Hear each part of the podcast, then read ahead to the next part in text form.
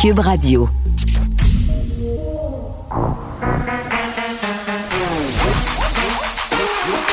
Elle a une opinion sur tous les sujets. Pour elle, toutes les questions peuvent être posées. Geneviève Peterson. Cube, Radio. Bon après-midi tout le monde, bienvenue à l'émission. On sait enfin ce qui nous attend à Noël, même si évidemment on ne sait pas euh, quelles seront les conséquences du scénario qu'on va privilégier. Parce que le premier ministre nous l'a dit, il fait un contrat moral avec nous. On devra se fier en guillemets sur notre gros bon sens. Quatre jours où les festivités seront permises, donc du 24 décembre au 27 décembre, malgré les 1259 cas aujourd'hui, malgré le fait qu'on soit majoritairement en haut encore de la barre des 1000 cas par jour.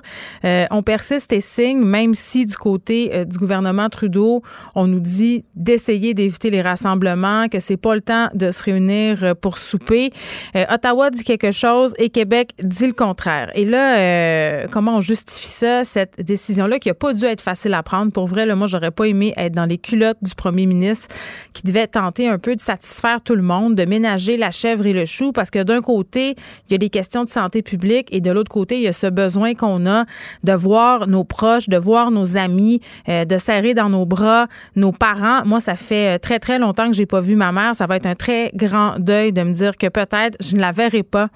Euh, à Noël, puisqu'elle habite une région où il y a beaucoup de cas en ce moment. Et on insistait beaucoup pour nous dire hier que la famille, c'est la base de la société québécoise et que c'était pour refaire le plein d'énergie, hein, que le premier ministre allait permettre justement cette petite entorse pendant le temps des fêtes. On s'inquiétait beaucoup des écoles. Euh, là aussi, à mon sens, il y a un grand paradoxe. On en jasait hier euh, à l'émission. Est-ce qu'on va aimer mieux manger de la dinde qu'aller à l'école? Ben, ça aurait l'air que oui, parce qu'au primaire, il n'y aura pas grande différence. Les élèves vont finir vers le 18 décembre. On offrira de l'enseignement en ligne, un appel par jour. On ne sait pas trop, c'est pas clair. Ça va être quoi? On nous dit que pas, ça sera pas des vacances entre vous et moi. Ça ressemble drôlement.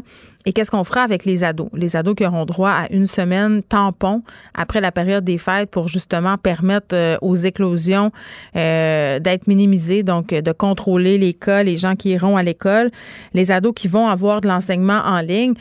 Euh, je sais pas là, mais l'enseignement en ligne, c'est pas nécessairement une, quelque chose qui est facile pour toutes les régions au Québec. On nous dit du côté du gouvernement que tout le monde va être équipé pour le recevoir, cet enseignement en ligne-là. Et d'un autre côté, il y a des fédérations, euh, des profs qui nous disent que que non, c'est pas tout le monde euh, qui, sera, qui sera équipé à temps. Euh, il y a la connexion internet aussi qui peut faire défaut dans quelques endroits. Puis pas si loin de ça, là, de la grande ville. Là. Il faut pas nécessairement être au Nunavut pour rater de l'internet. Au contraire, il y a des régions, des endroits à une heure et demie de Montréal où ça tout saute l'internet, où on n'a pas encore la haute vitesse. Et vraiment cette idée de remettre le pouvoir entre nos mains. Euh, je suis pas certaine de ça. Je suis pas certaine de ça. Euh, il va falloir se montrer excessivement discipliné. Est-ce qu'on est capable? Est-ce qu'on va être capable de résister à l'envie de se voir au-delà du 27 décembre? Moi, j'écoutais du monde dire Ah, mais c'est cool, là, on va faire quatre parties différents avec dix personnes différentes. Mais non, ça, ça fait 40 personnes. Donc, tu sais, c'était déjà difficile et compliqué et on nous avait promis un plan clair et limpide pour tout le monde, mais ce plan-là, il est encore sujet à interprétation. C'est un gros contrat que François Legault pèle dans notre cours. Euh, fier, euh, se fier au gros bon sens, à notre gros bon sens, c'est un pari risqué et il le sait. Il le sait, M. Legault. Et moi, je redis, là, on aurait vraiment pu sauter un tour. Une des choses qu'on a appris hier aussi à ce point de presse à 17 h, c'est qu'on, ça serait pas demain la veille qu'on rouvrirait les gyms, les restaurants. On parle du 11 janvier, mais tout indique que les fermetures seront prolongées, euh, elles seront prolongées au-delà euh, de cette date. Et évidemment, ça fait pas l'affaire des restaurateurs. Et une institution de la Ville de Québec qui ferme ses portes aujourd'hui à cause de la pandémie. On va tout de suite parler avec Jean Picard, euh, qui est chef et propriétaire du traiteur Lionel Riverain. C'est dans le quartier Limoilou à Québec. Monsieur Picard, bonjour. Bonjour. Bon.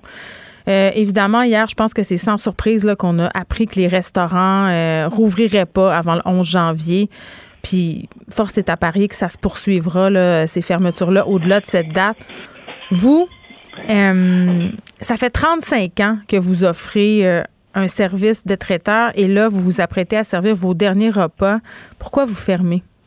Bon, moi, depuis euh, depuis le 15 mars, deux minutes après la conférence de presse, tous les contrats se sont annulés au complet. Comme là, j'ai plus aucun contrat dans mon dans mon Cardex jusqu'à je sais pas quand. Puis j'étais chanceux les deux premiers mois, j'ai eu beaucoup de travail, ce jour, ce jour sur sept pendant les deux premiers mois, mais là, depuis le début juin, c'est des pertes de calcul de, de, de, dizaines de milliers de dollars que je calcule jusqu'à la reprise. Puis en ayant plus d'employés au bureau, beaucoup de monde se sont trouvés de l'ouvrage à l'extérieur. Mm. Puis il y en a qui sont partis à leur retraite. Puis on avait déjà des problèmes euh, de, recrutement depuis dix ans environ. Ça veut dire pour donner de la qualité, puis que donner de la qualité, du bon service, ça veut dire j'ai décidé que au lieu de perdre des, milliers de dollars jusqu'au mois de mai, jusqu'au mois de juin, puis euh, avant de renflouer tout ça, je suis rendu à 58 ans. Puis euh, le métier de traiteur, c'est très difficile. Puis pour donner de la qualité, ben il faut être là régulier. Ça veut dire, j'ai, comme on dit, j'ai décidé de sauver ma vie. Ils ont fermé pour sauver des vies, puis moi, ben, je ferme pour sauver la mienne. Vous aviez pas d'aide du gouvernement, c'était pas suffisant? C'était pas suffisant. Il y a l'électricité qui court tout le temps, les taxes municipales, les réparations de frigidaire quand ça brise, les compresseurs, le lave-vaisselle, on s'en sert un peu. Quand ça brise, ça coûte des milliers. Il n'y a, a, plus rien qui coûte 100 dollars. Hein? On va manger dans un grand restaurant, ça coûte 150, 200. Ça veut dire quand tu fais réparer quelque chose, quand ça rentre, ça, ça coûte 1000. Toujours, toujours, toujours des 1000. Mm. Ça veut dire que tu dépenses des 1000 là, des 1000 là, puis la, subvention salariale, c'était correct au départ, mais là, c'est rendu 60% Ça veut dire euh, quand tu fais une paye de 1000, ben il y en a 60, c'est le gouvernement, l'autre, c'est toi. Ça veut dire euh, ça descend vite aussi.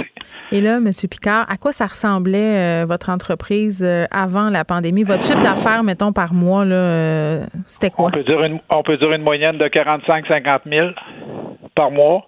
Hmm. Comme là, au mois de décembre, c'était 125 000. Oui, parce que vous aviez euh, parce que vous, vous, aviez les parties de bureau euh, et ces choses-là? Parties de bureau, tournoi de golf, les fonds du chinoises au Kiramo. Euh, non, le mois de décembre, c'est terrible. C'est des 100 000 de chiffre d'affaires passés. Là. Puis c'est du travail de jour et nuit, d'arrache-pied. Puis là, on vient de passer à côté. Hmm. Ça veut dire là, janvier, février, mars, avril, c'était quand même bien, mais c'était pas une, place qu'on se remplissait beaucoup les poches, mais c'était très bon. Juillet ou septembre, c'est un peu plus tranquille, puis ça recommence mi-septembre jusqu'en jusqu'au mois de mai. Là, c'est ça. Ça veut dire c'est une décision. Euh, un gars de 30 ans, qu'est-ce que je dirais aux restaurateurs, ceux qui sont jeunes, persévérer, puis ceux qui sont rendus dans la soixantaine d'années passées, ben ils devraient prendre des décisions selon moi, pas attendre d'y laisser leur peau. Oui, puis de creuser aussi leur tombe financière. Ben exactement ça. Moi, c'est ça. J'ai chanceux, je suis propriétaire d'un terrain, je suis euh, propriétaire d'une bâtisse. C'est-à-dire, j'ai décidé, j'ai été, j'ai été capable de me libérer de ça. Oui. C'est-à-dire, euh, quitte là, je regarde sur Internet, il y a un traiteur à vendre qui marche beaucoup, puis c'est vraiment pas cher.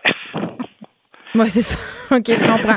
Euh, oui, parce que c'est la différence de rentabilité puis de, d'exploitation, peut-être juste un peu l'expliquer là, par rapport aux différences entre justement un service de traiteur et un restaurant qui opère. Ben, un restaurant, c'est sûr que quand ils sont fermés, ça marche pas du tout. Ça marche pas du tout. Sauf que le traiteur, ça marche pas du tout non plus. Parce que les réunions de bureau, il n'y en a plus. Puis mm. là, le gouvernement, il prêche le télétravail, il faut que ça dure pour sauver la planète. Ça veut dire, si, puis tous ceux que je connais qui font du télétravail, ils veulent plus retourner au bureau. Ça veut dire qu'est-ce qui va arriver? Les centres-villes vont se détruire. Hmm. Parce qu'un petit pizzeria au centre-ville, il fait juste perdre 25% de son chiffre d'affaires. Il, il est plus rentable. Ça veut dire s'il y a un quart des personnes qui font du télétravail après la pandémie à la maison, le restaurant est plus rentable. à l'heure du midi. Puis vous, c'était quoi euh, l'essentiel de votre revenu? C'était les mariages? C'était quoi? Ben, beaucoup de réunions de bureau. Beaucoup ça. Beaucoup, beaucoup de réunions de bureau du lundi au vendredi. Beaucoup euh, de ben, les tournois de golf. Puis euh, quelques mariages d'été, pas beaucoup, c'était pas mon créneau. Puis euh, je faisais des clubs de chevet de colon, etc. Bon, c'est du traiteur haut de gamme, évidemment. Vous avez servi des grandes stars. Pouvez-vous nous en parler un peu, M. Picard? Oui, ben moi j'ai commencé ma carrière dans le show business, j'avais 24 ans, puis je l'ai eu pendant 30 ans au Colisée de Québec. J'ai ouvert le centre Vidéotron, puis j'ai formé le Colisée avec Metallica. J'ai fait les shows de Madonna, de Roger Waters. OK, attendez, attendez là. wow, wow, wow. Qu'est-ce qu'ils mangeaient, les Metallica? Ah ben là, c'est ça, c'est beaucoup de questions. Est-ce qu'il mangeait des colombes assassinées? il mangeait des trucs bien métal? non, il y avait des demandes spéciales dans l'horloge. J'ai de la misère à toutes te répondre. Ça fait quand même euh, cinq ans de ça. Mais euh, il y était une centaine de personnes pour déjeuner, dîner, souper. Puis il y avait les loges. Euh, on fournissait de la boisson, de la liqueur, de l'eau, de l'eau Evian, de l'eau de l'eau destillée, euh, des sortes de chips et euh, c'est ça, puis du champagne. Maintenant, M. Picard, que vous fermez vos portes, là, vous pouvez bien me donner un petit secret, là, euh, une demande incongrue que vous avez eue, mettons. OK, la plus drôle que je trouverais tout le temps, que je vais m'en souvenir toute ma vie, j'avais du blé d'Inde cuit trois minutes, quatre blé d'Inde cuit trois minutes à déposer dans la loge à cinq heures. Pas de minute de plus. Pas de minute de plus. Il y a un de mes employés, il cuit, il cuit le blé d'Inde le matin, puis il le laisse dans l'eau chaude. Ça veut dire, quand j'arrive prendre mon blé d'Inde, j'ai dit, euh, tu l'as cuit trois minutes. Il dit, oui, oui. Puis là, il l'a pas enlevé de l'eau chaude. Ça, je l'ai pas dit, mais je l'ai essayé comme ça, mais je savais jamais qu'il y avait une goûteuse. Hein. Ça veut dire, je dépose le blé d'Inde, la goûteuse, elle goûte au blé d'Inde, puis elle me la retourne. Et après, je retourne au bureau à recuire La personnalité euh, qui avait demandé son blé d'Inde cuit trois minutes avec quelqu'un pour le goûter à sa place? Oui, c'est ça. Oui, il y avait une goûteuse. Oui. Ben, chaque artiste, ils ont une il, y a, un préposé qui travaille dans la loge pour elle, puis elle vérifie tout. Pourquoi? Elle, vérifie tout si tout est là. Parce qu'un artiste, s'il n'y a pas qu'est-ce qu'il demande, il peut, il peut venir tannant. Comme j'ai fait un show au Capitole un coup, je me souviens bien, j'avais peut-être 27 ans. Il y avait un cognac XO. Oui, ça c'est cher. Bon, moi j'ai 24 ans, un cognac XO, je connais pas ça. Mm. dire moi, je pense que c'est un VS ou un VSOP. En tout cas, je m'en vais à Régie euh, au Sol, où, que, où je suis venu au monde. Puis je rentre à Régie, je dis, je veux ton cognac le plus cher. Ça veut dire, il me donne son cognac le plus cher, mais c'était pas un cognac XO. Parce que pour avoir un cognac XO, c'est une régie euh, un peu plus haut de gamme. moi, je dépose le cognac au Capitole dans la loge, puis je m'en vais parce que là, je faisais juste monter la loge. Puis là, j'ai reçu le téléphone de Michel Braza à la maison, puis il m'a, il m'a, il m'a fait le chapelet devant moi, puis l'artiste voulait s'en aller. Vous avez mangé un char? Ouais, c'est ça. ça l'artiste voulait quitter les lieux. Ça veut dire Michel est embarqué dans son auto, puis il était en acheter un dans un restaurant. Puis ça s'est réglé. Vous ennuierez pas des caprices de star? Non, plus là, plus là, non, puis je recommencerai plus. bon. Mais j'ai fait, euh, j'ai fait Charles Aznavour, j'ai fait Stick à grandeur de la province de Québec, là. Mm-hmm. Ouais. Quand même. Eh, Monsieur Picard, est-ce que euh, vous me disiez tantôt là, euh, vous avez décidé un peu d'accrocher votre tablier pour plusieurs raisons, là, dont votre âge, mais vous, ça fait longtemps que vous, vous regardez ça aller, le milieu de la restauration, le milieu des traiteurs. Euh, est-ce que vous avez espoir que le milieu va s'en sortir malgré tout? Est-ce que le milieu va être transformé pour toujours? Qu'est-ce que vous pensez qui va arriver? Euh, c'est sûr que là, euh, moi j'ai parlé à quelques traiteurs. Il y en a qui ont essayé euh, les mets cuisinés, ils ont mhm. abandonné. Il y en a d'autres, ils ont abandonné le traiteur au complet, ils vont faire juste du mets cuisiné. il va y avoir des traiteurs qui vont continuer parce qu'il y a de la jeunesse en arrière, ils ont de la relève. Il y en a mhm. qui sont très bien organisés, c'est des gros traiteurs, puis ils ont monté une équipe en arrière de tout ça. puis ils vont s'en tirer. C'est sûr que des traiteurs comme moi, qui est depuis 69. J'étais comme un traiteur familial avec euh, beaucoup de monde, les clubs d'argent et tout ça. Hmm. Euh, j'étais un peu en bas de la briquette de prix. J'y tenais depuis longtemps, que je faisais attention. Puis même des fois, je faisais des choses, puis euh, je faisais pas d'argent. Puis je parce que le prix a augmenté, le prix de la nourriture a explosé. Tout, tout augmente, c'est ça, tout augmente. Des repas à 20 pièces, à 18 pièces plus taxes, aujourd'hui, ça n'existe pas. Là. Puis euh, il y en a qui me demandent encore des repas à 12 pièces, à 15 pièces. Là, puis c'est ça, c'est ridicule. J'ai livré cinq déjeuners la semaine passée à 13 pièces, puis j'ai livré quatre boîtes à lunch à l'heure du midi à 13 pièces. Fait que vous, vous êtes passé d'un chiffre d'affaires de 125 000 pièces au mois de décembre à pas grand-chose. Ah, là, il n'aura pas cette année parce que j'ai décidé de fermer parce que euh, il n'avait pas. J'aurais eu juste des contrôles 24-25, là. Hmm. Puis ça aurait été des contrôles pas rentables, ben, ben, puis euh, c'est ça. Je l'ai fait depuis. Mais là, je commençais d'ailleurs à fermer déjà les 24-25 parce que je voulais avoir une vie familiale. On est grand-père une fois dans notre vie. Vous avez ben, combien de petits-enfants? J'en ai, j'en ai deux. Puis allez-vous les voir à Noël? Parce que là, c'est pas trop clair qu'est-ce qu'on peut faire ou pas, là. Et euh, moi, je pense qu'on continue à y penser, mais là, ah on les voit plus. On les voyait, on les voyait un peu au début avant que l'école ouvre, mais là, l'école ouverte, ma femme, on va être le chien de garde. Si les parents tombent malades, bon, on va, on va risquer de pogner la maladie pour s'occuper d'eux autres. Oui. Ben, ils sont chanceux de vous avoir. Et j'ai envie de vous dire, M. Picard, que les gens de Québec ont été chanceux de vous avoir pendant 35 ans. On va vous souhaiter bonne chance pour la suite. Jean Picard, qui, qui était chef et propriétaire du traiteur Lionel Riverain sur la 8e avenue à Limoilou, à Québec. Geneviève Peterson. Une animatrice pas comme les autres. Cube Radio. On parle avec Nicole Gibault. Salut, Nicole.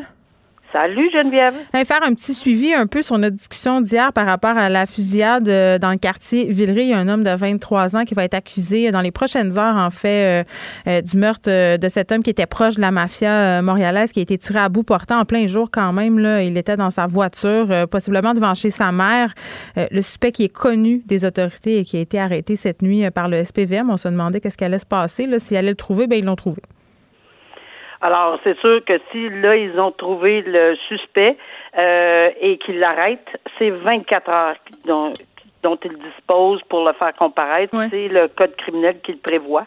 Donc, euh, il devra comparaître dans ce délai-là. Et euh, évidemment, tout dépend de ce qui va arriver cet après-midi ou qu'est-ce qu'il va vouloir faire ou qu'est-ce qu'il va demander. Est-il représenté par avocat ou non? c'est sûr que là, on n'en connaît pas tellement là-dessus. Là. Bon, euh, retour en cours aussi euh, pour l'auteur de l'attaque euh, de Québec, cette personne qui a tué deux innocents le soir de l'Halloween, en a blessé d'autres. ce matin, là, une expertise concernant la responsabilité criminelle de son client a été présentée. Ça serait remis au tribunal en janvier. cet homme-là, on en a parlé souvent, Nicole, et on a parlé aussi du fait que peut-être qu'il serait reconnu non criminellement responsable pour des causes de santé mentale. Oui, et c'est évident que dans les conditions qu'on connaît, dans lesquelles ça s'est passé, là, euh, on, on en avait parlé. Euh, et je suis pas surprise du tout, du tout que ça se rende jusque-là.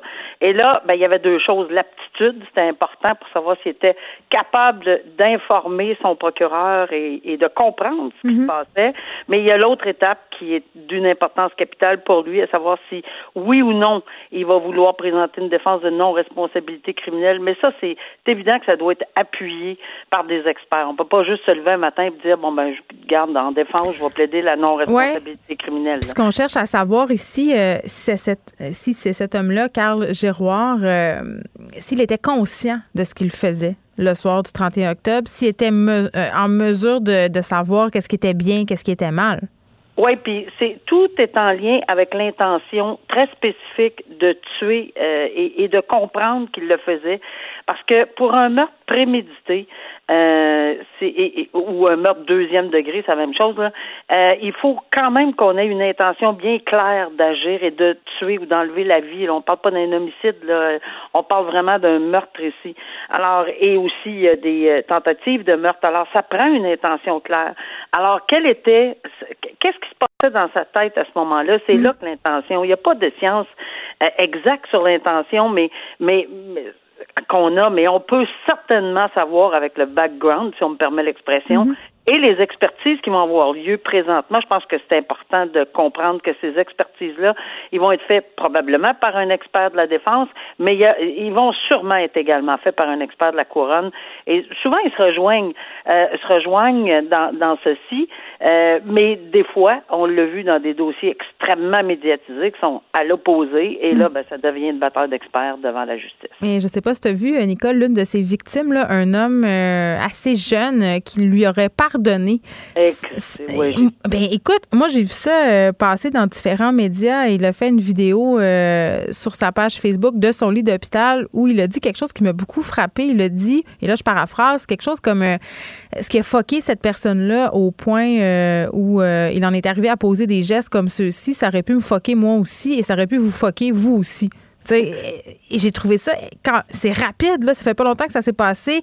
Et cet homme-là, en plus, qui a pardonné à Carl Giroir, c'est un violoncelliste et ça se peut euh, qu'il puisse plus jamais jouer comme avant? Ben, c'est vraiment euh, quelque chose de voir ceci. C'est rare. Souvent, mm. on le voit à la fin, là, euh, des procédures quand on entend, parce que là, il, est pas, il ne sait pas ni ni la victime, euh, ne sait pas encore aujourd'hui s'il souffrait ou non d'une de, d'une maladie, mais c'est sûr qu'il comprend que pousser à faire un geste comme ça, il y a quelque chose là, qui, entre les deux oreilles, qui s'est passé de travers. Il y a, il y a, il y a mm. réellement euh, une situation tragique que la victime comprend. C'est l'empathie de cette victime-là qui s'oublie complètement elle-même, parce que tu l'as bien dit, ne pourra probablement plus jamais jouer. Oui. Il a perdu un euh, doigt.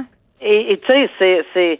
Alors moi, euh, garde, bravo, euh, c'est, quelque chose. Pas toutes les personnes. Moi, je l'ai vu là, souvent quand il y a des victimes qui venaient témoigner, mais c'est, l'exception là. Et bon, il faut le noter. Puis c'est un très beau geste qu'il a fait. Euh, reparlons aussi du procès de Gilbert Rozon qui se poursuit. Sa version défierait la raison, selon la couronne, qui est même jusqu'à aller jusqu'à dire en fait que le témoignage de M. Roson était calqué euh, sur celui de la plaignante en tout point, soulevait un peu le ridicule de tout ça?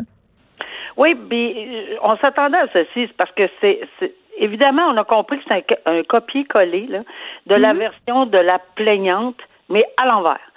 Et, j'ai trouvé intéressant des deux côtés là. C'est évident que puis je me remettais à la place de la juge là, elle a entendu deux versions, mais seule elle est en mesure d'avoir vu et entendu et voir la réaction en salle de cours. Vous n'avez pas idée comment c'est important. La réaction. Comment ça? Explique-nous un peu.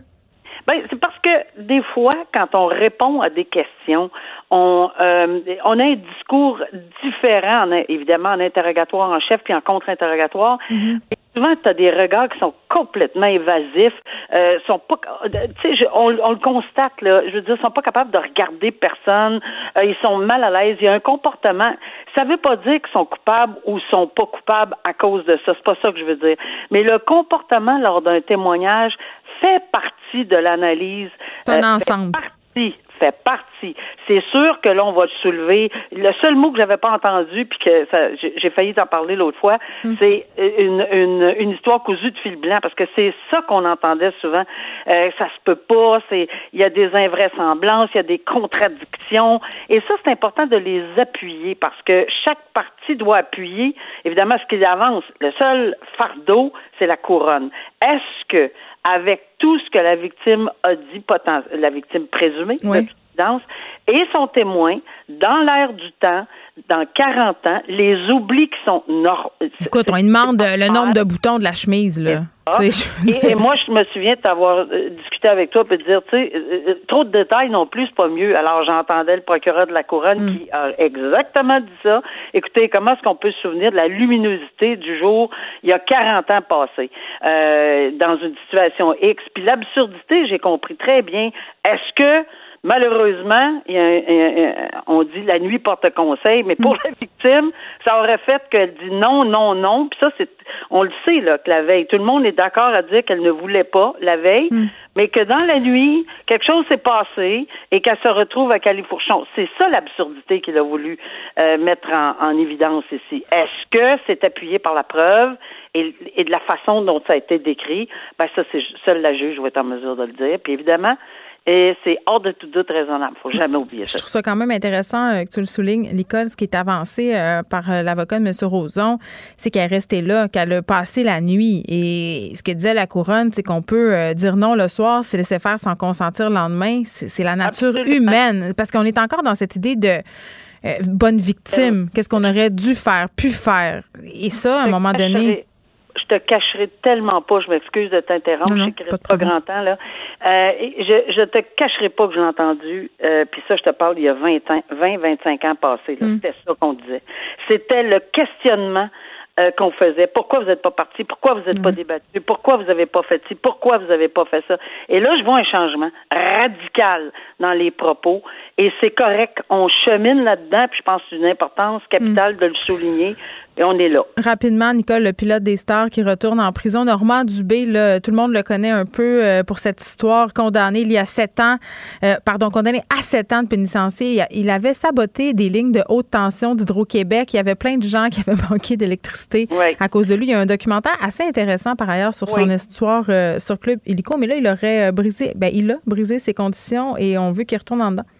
Oui, puis euh, il y a sept ans pour ça, puis il faut aussi ou pas oublier neuf ans. Il y a deux sentences. Il y a eu neuf ans pour avoir Harcèlement, trois résidences de fonctionnaires parce qu'il avait pas accepté les, les décisions apparemment, puis qu'il aurait agi par vengeance. Donc trois résidences qui ont brûlé, un automobile d'une personne qui, qui est en charge des douanes. Donc ça faisait neuf ans plus sept ans, mais c'est concurrent. Donc c'est neuf ans en tout.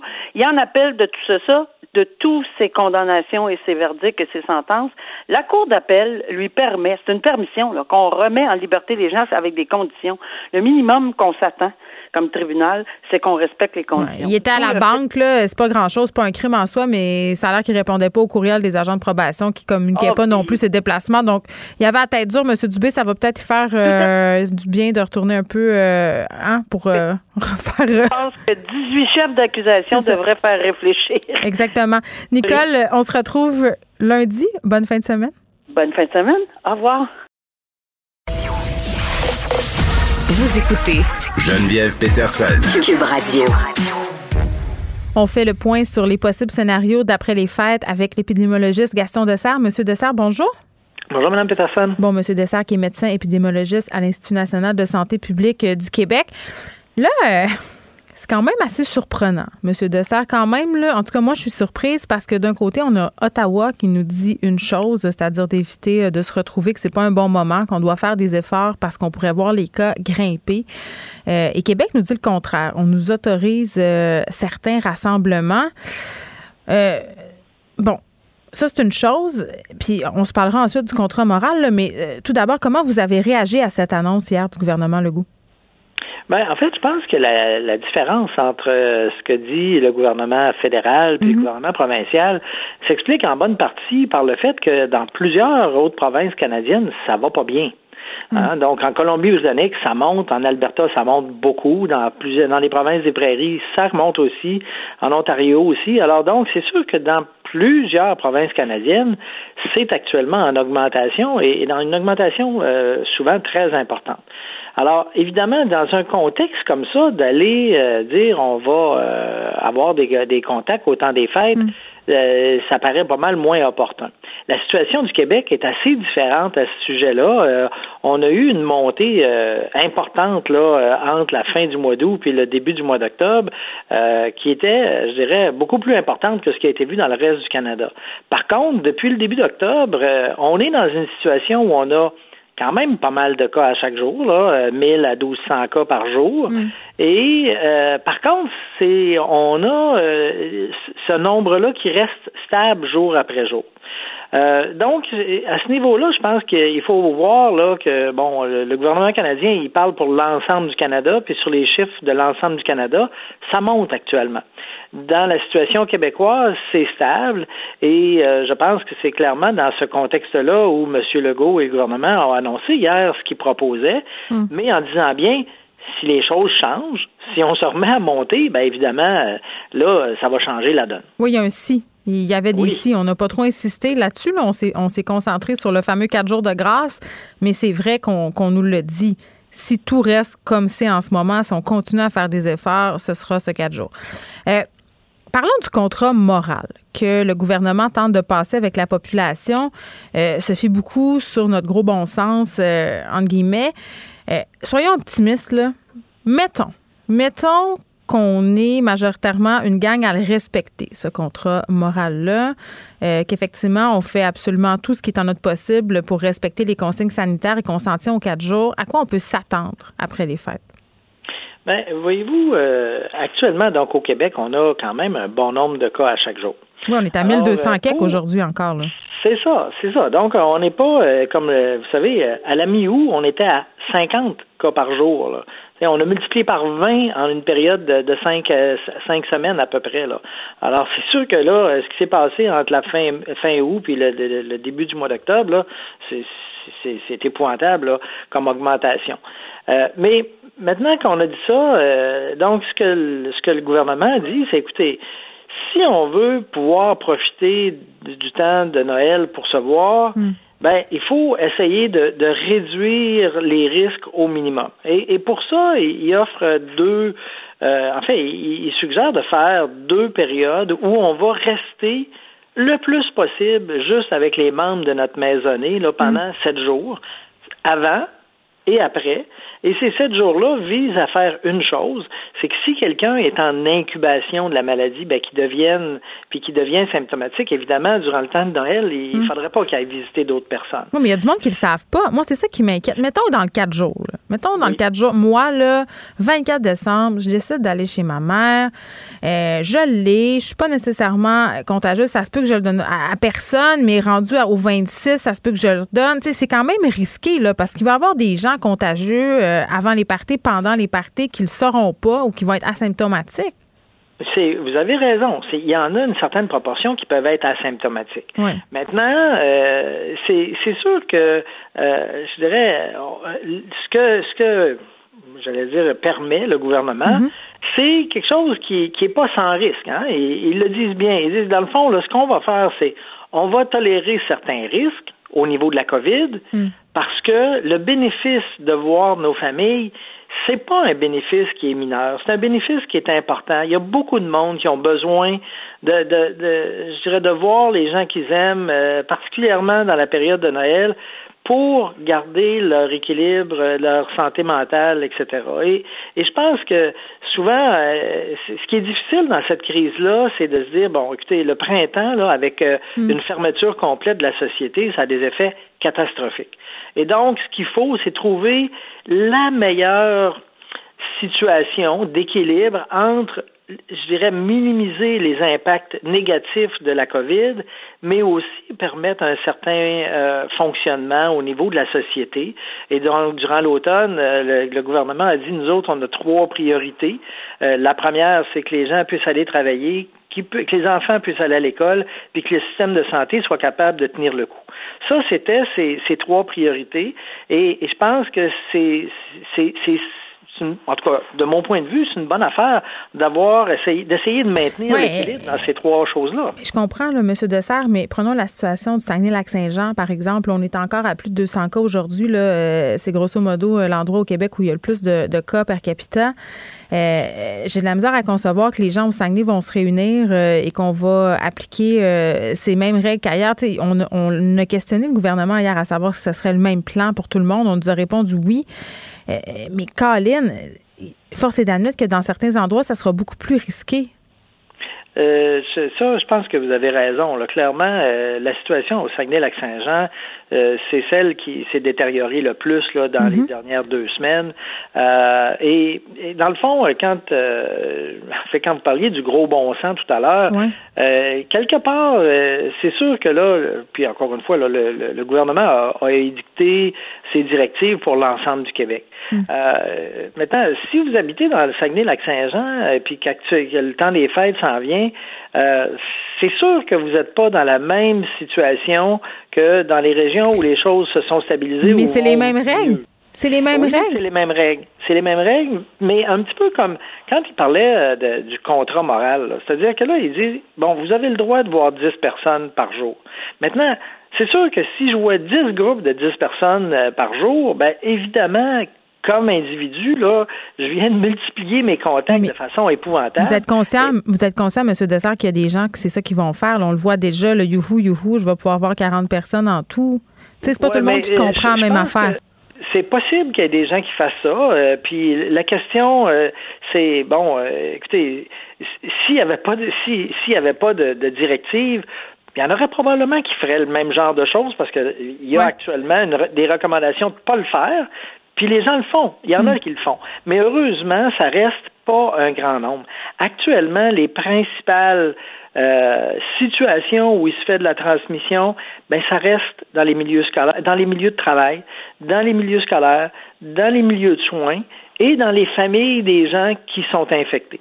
Fait que c'est sûr qu'il y en a aussi des, des occasions qui, mm. de transmission qui se font à l'extérieur de ce que je viens de vous mentionner, mais ça reste que, heureusement, la majorité des gens respectent les directives actuellement. Quand c'est rendu qu'on fait du délestage à l'hôpital de Chicoutimi ou ailleurs au Saguenay, là, euh, c'est rendu pas grave. Parce que ça va bien. Non, c'est pas, parce que, ça va bien du tout. Bon, euh, tu sais, hier j'écoutais le point de presse avec mes enfants parce qu'on se posait la question. Évidemment, eux autres, ils voulaient savoir euh, qu'est-ce qui allait se passer avec l'école et qu'est-ce qui allait se passer avec Noël parce qu'ils ont bien envie de voir leurs grands-parents et moi j'ai mm. bien envie de la voir ma mère à Noël. puis, by the mm. way, elle habite au Saguenay, donc ma fille a dit la chose suivante. Et là, j'ai dit, je vais poser la question.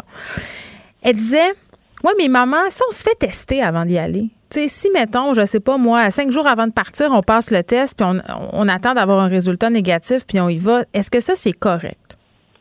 Bien, la réponse courte, euh, c'est que euh, d'abord, évidemment, la capacité de tester, si tout le monde voulait faire ça, ça ne serait pas là, Mais il y a plein de monde qui sont en train de se demander ça puis de se dire ça. Là. Ouais. Puis la deuxième chose, c'est que, évidemment, euh, si moi je me fais tester aujourd'hui puis que je suis négatif, ça ne veut pas dire que j'ai, par exemple, si j'acquiers l'infection, si j'ai acquis l'infection hier soir, hmm. je me teste ce matin, je ne vais jamais le savoir que j'ai que j'ai l'infection parce que ça prend quelques jours avant que le virus se soit multiplié assez pour devenir détectable. Hmm. Donc évidemment, euh, par exemple, vous savez cette stratégie là des, gens, on va les tester puis comme ça ils vont pouvoir participer euh, aux activités.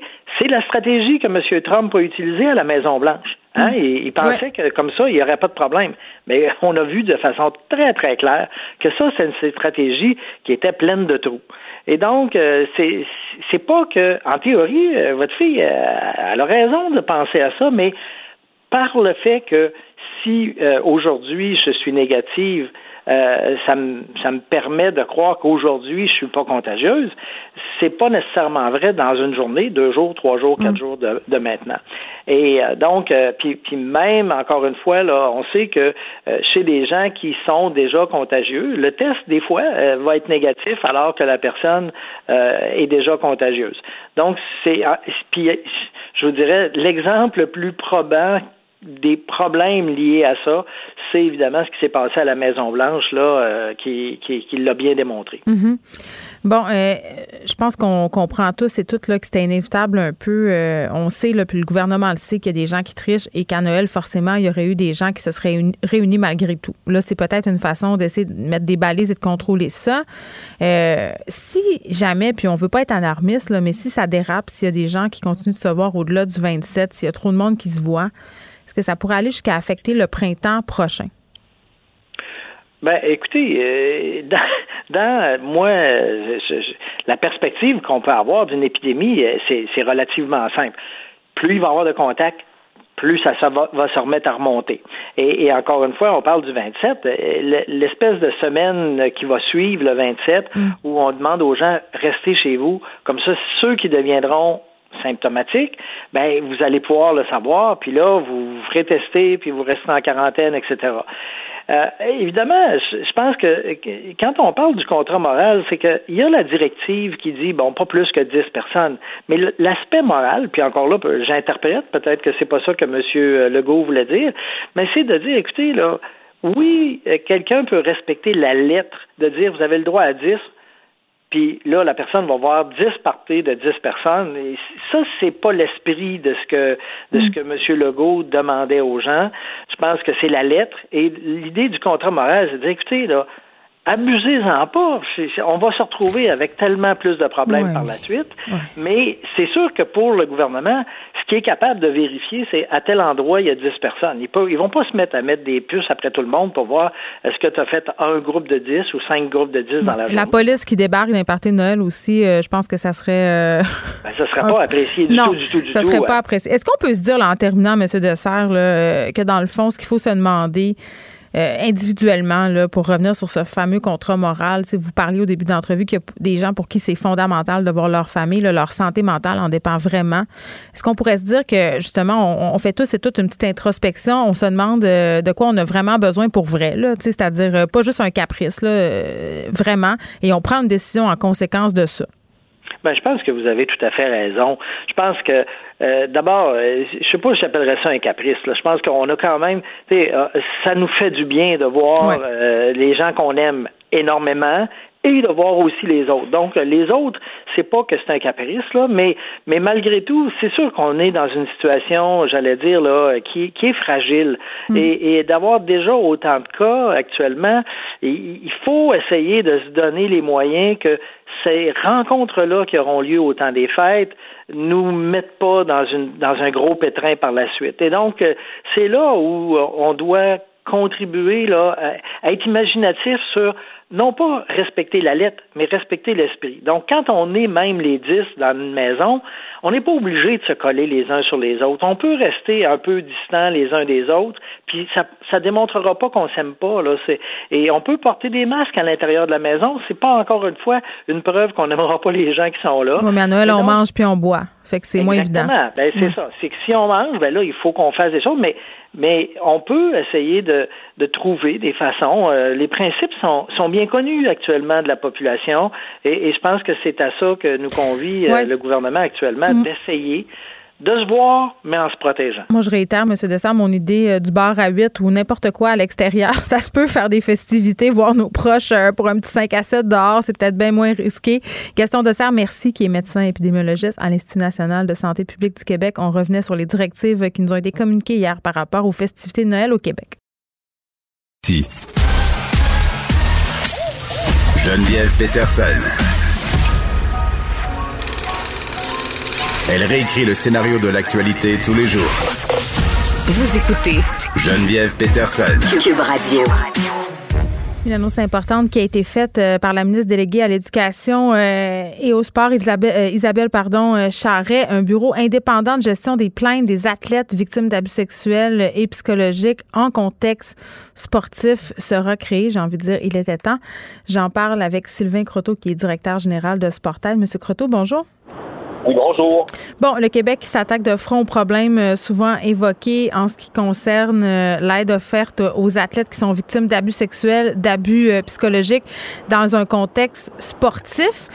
puis vraiment, la première chose qui saute aux yeux quand on regarde un peu ce type d'histoire-là, quand ça sort dans les journaux, là, les questions d'abus, d'harcèlement psychologique, sexuel, c'est que les athlètes ont souvent peur de dénoncer. Pourquoi? Ben, parce que qu'ils vivent est, pas facile. Hein, est pas facile à admettre. On a peur de pas être cru. Euh, il y a une espèce d'image d'aura aussi qui tourne autour des athlètes euh, où euh, ils sont supposés être sans peur, sans reproche. Alors, il y, a, des gens qui ont, qui ont peur pour, pour ces raisons. D'autres ont peur aussi parce que le monde du sport, c'est une communauté où tout le monde se connaît. Alors, les gens ont peur des conflits d'intérêts, les gens ont peur de porter plainte contre leur club parce qu'ils font pas confiance, ils doutent du processus. Alors, tout ça faisait en sorte qu'il y a deux ans, presque deux ans, quand euh, on a eu une, importante rencontre de travail avec la communauté sportive et tous les partenaires, le ministère était là, on s'entendait pour dire qu'il y avait d'excellentes mesures qui avaient été euh, lancées au cours des dernières années, mhm. mais que là, il fallait faire un pas de plus et venir aider les gens qui sont victimes, euh, leur permettre d'avoir un endroit où ils pourraient dénoncer, demander, au-delà de demander de l'aide, dénoncer une situation qu'ils vivent, donc et de pouvoir porter une plainte à quelqu'un qui est indépendant et donc qui pouvait leur garantir cette espèce de, quiétude, de confidentialité euh, dans le traitement de, leur, euh, de leur demande, de leur plainte. Ben oui, parce que je lisais euh, ce matin en fait que quand les athlètes vous appelaient, une des premières choses dont ils s'inquiétaient, c'était est-ce que vous allez appeler mes parents, est-ce que vous allez appeler ma fédération, est-ce que vous allez appeler mon entraîneur? Je pense qu'il y a beaucoup de de crainte, euh, en fait, que les plaintes soient étouffées par les fédérations sportives. Là, on l'a vu. C'est arrivé. Oui, ben, absolument. Puis bon, il y a des événements malheureux dans les dernières années qui, qui, supportent cette, cette, cette pensée, euh, puis qui donne, qui confirme que les victimes, euh, jusqu'à un certain point, ont raison d'avoir ce doute puis de craindre mm. que leurs plaintes ne soient pas prises au sérieux, traitées avec toute la diligence que ça requiert. Alors, c'est certain que là, ben, avec ce qu'on a lancé aujourd'hui, ce qu'on a annoncé aujourd'hui, c'est vraiment là, euh, une, avancée importante pour la communauté sportive québécoise. franchement, c'est quelque chose là qui euh, vient euh, encore une fois solidifier, donner à, tout, à tous nos sportifs là un environnement là, qui encore une fois est un petit peu plus sécurisé. Hmm. Il n'y a rien qui est parfait, il y a encore des choses à améliorer, mais franchement, l'annonce d'aujourd'hui, c'est un pas, un grand pas dans la bonne direction. Ben oui, c'est un grand pas, euh, mais quand même, là, euh, moi, je regardais euh, tout ce qui s'est passé, par exemple, autour de la Fédération américaine de gymnastique, là, une fédération qui savait depuis des années avoir en son sein des gens très, très problématiques. Là, je pense entre autres au docteur Nassar, qui était médecin, qui donnait des soins aux gymnastes et qui les abusait sexuellement. Des histoires comme ça au Québec, peut-être pas avec une aussi grande ampleur, on en a. Moi, j'ai de la misère à croire que les fédérations, puis je dis pas que c'est le cas de toutes les fédérations, mais dans certains cas, les fédérations savent. Ils savent. Ben, ils savent pas toujours. Faut pas faire. Euh, moi, je n'irai pas jusqu'à dire qu'elles le savent. Certaines. Euh, mais il, arrive, il est arrivé des situations où les hmm. gens euh, étaient informés, étaient au courant, se doutaient. Mais d'où toute l'importance que nous, chez Sportaid, on, on, passe notre temps à dire qu'il faut éduquer, il faut sensibiliser, il faut éveiller les consciences, il faut que les gens réalisent qu'il y a des choses qui sont inacceptables, qu'il y a des choses qui doivent changer. Les administrateurs d'un club, d'une organisation, vont vous parler de, la FED aux États-Unis, euh, ben, les administrateurs de clubs et de fédérations, on doit les, les, les, les, éduquer pour qu'ils réalisent qu'ils sont responsables, mm. qu'ils sont imputables.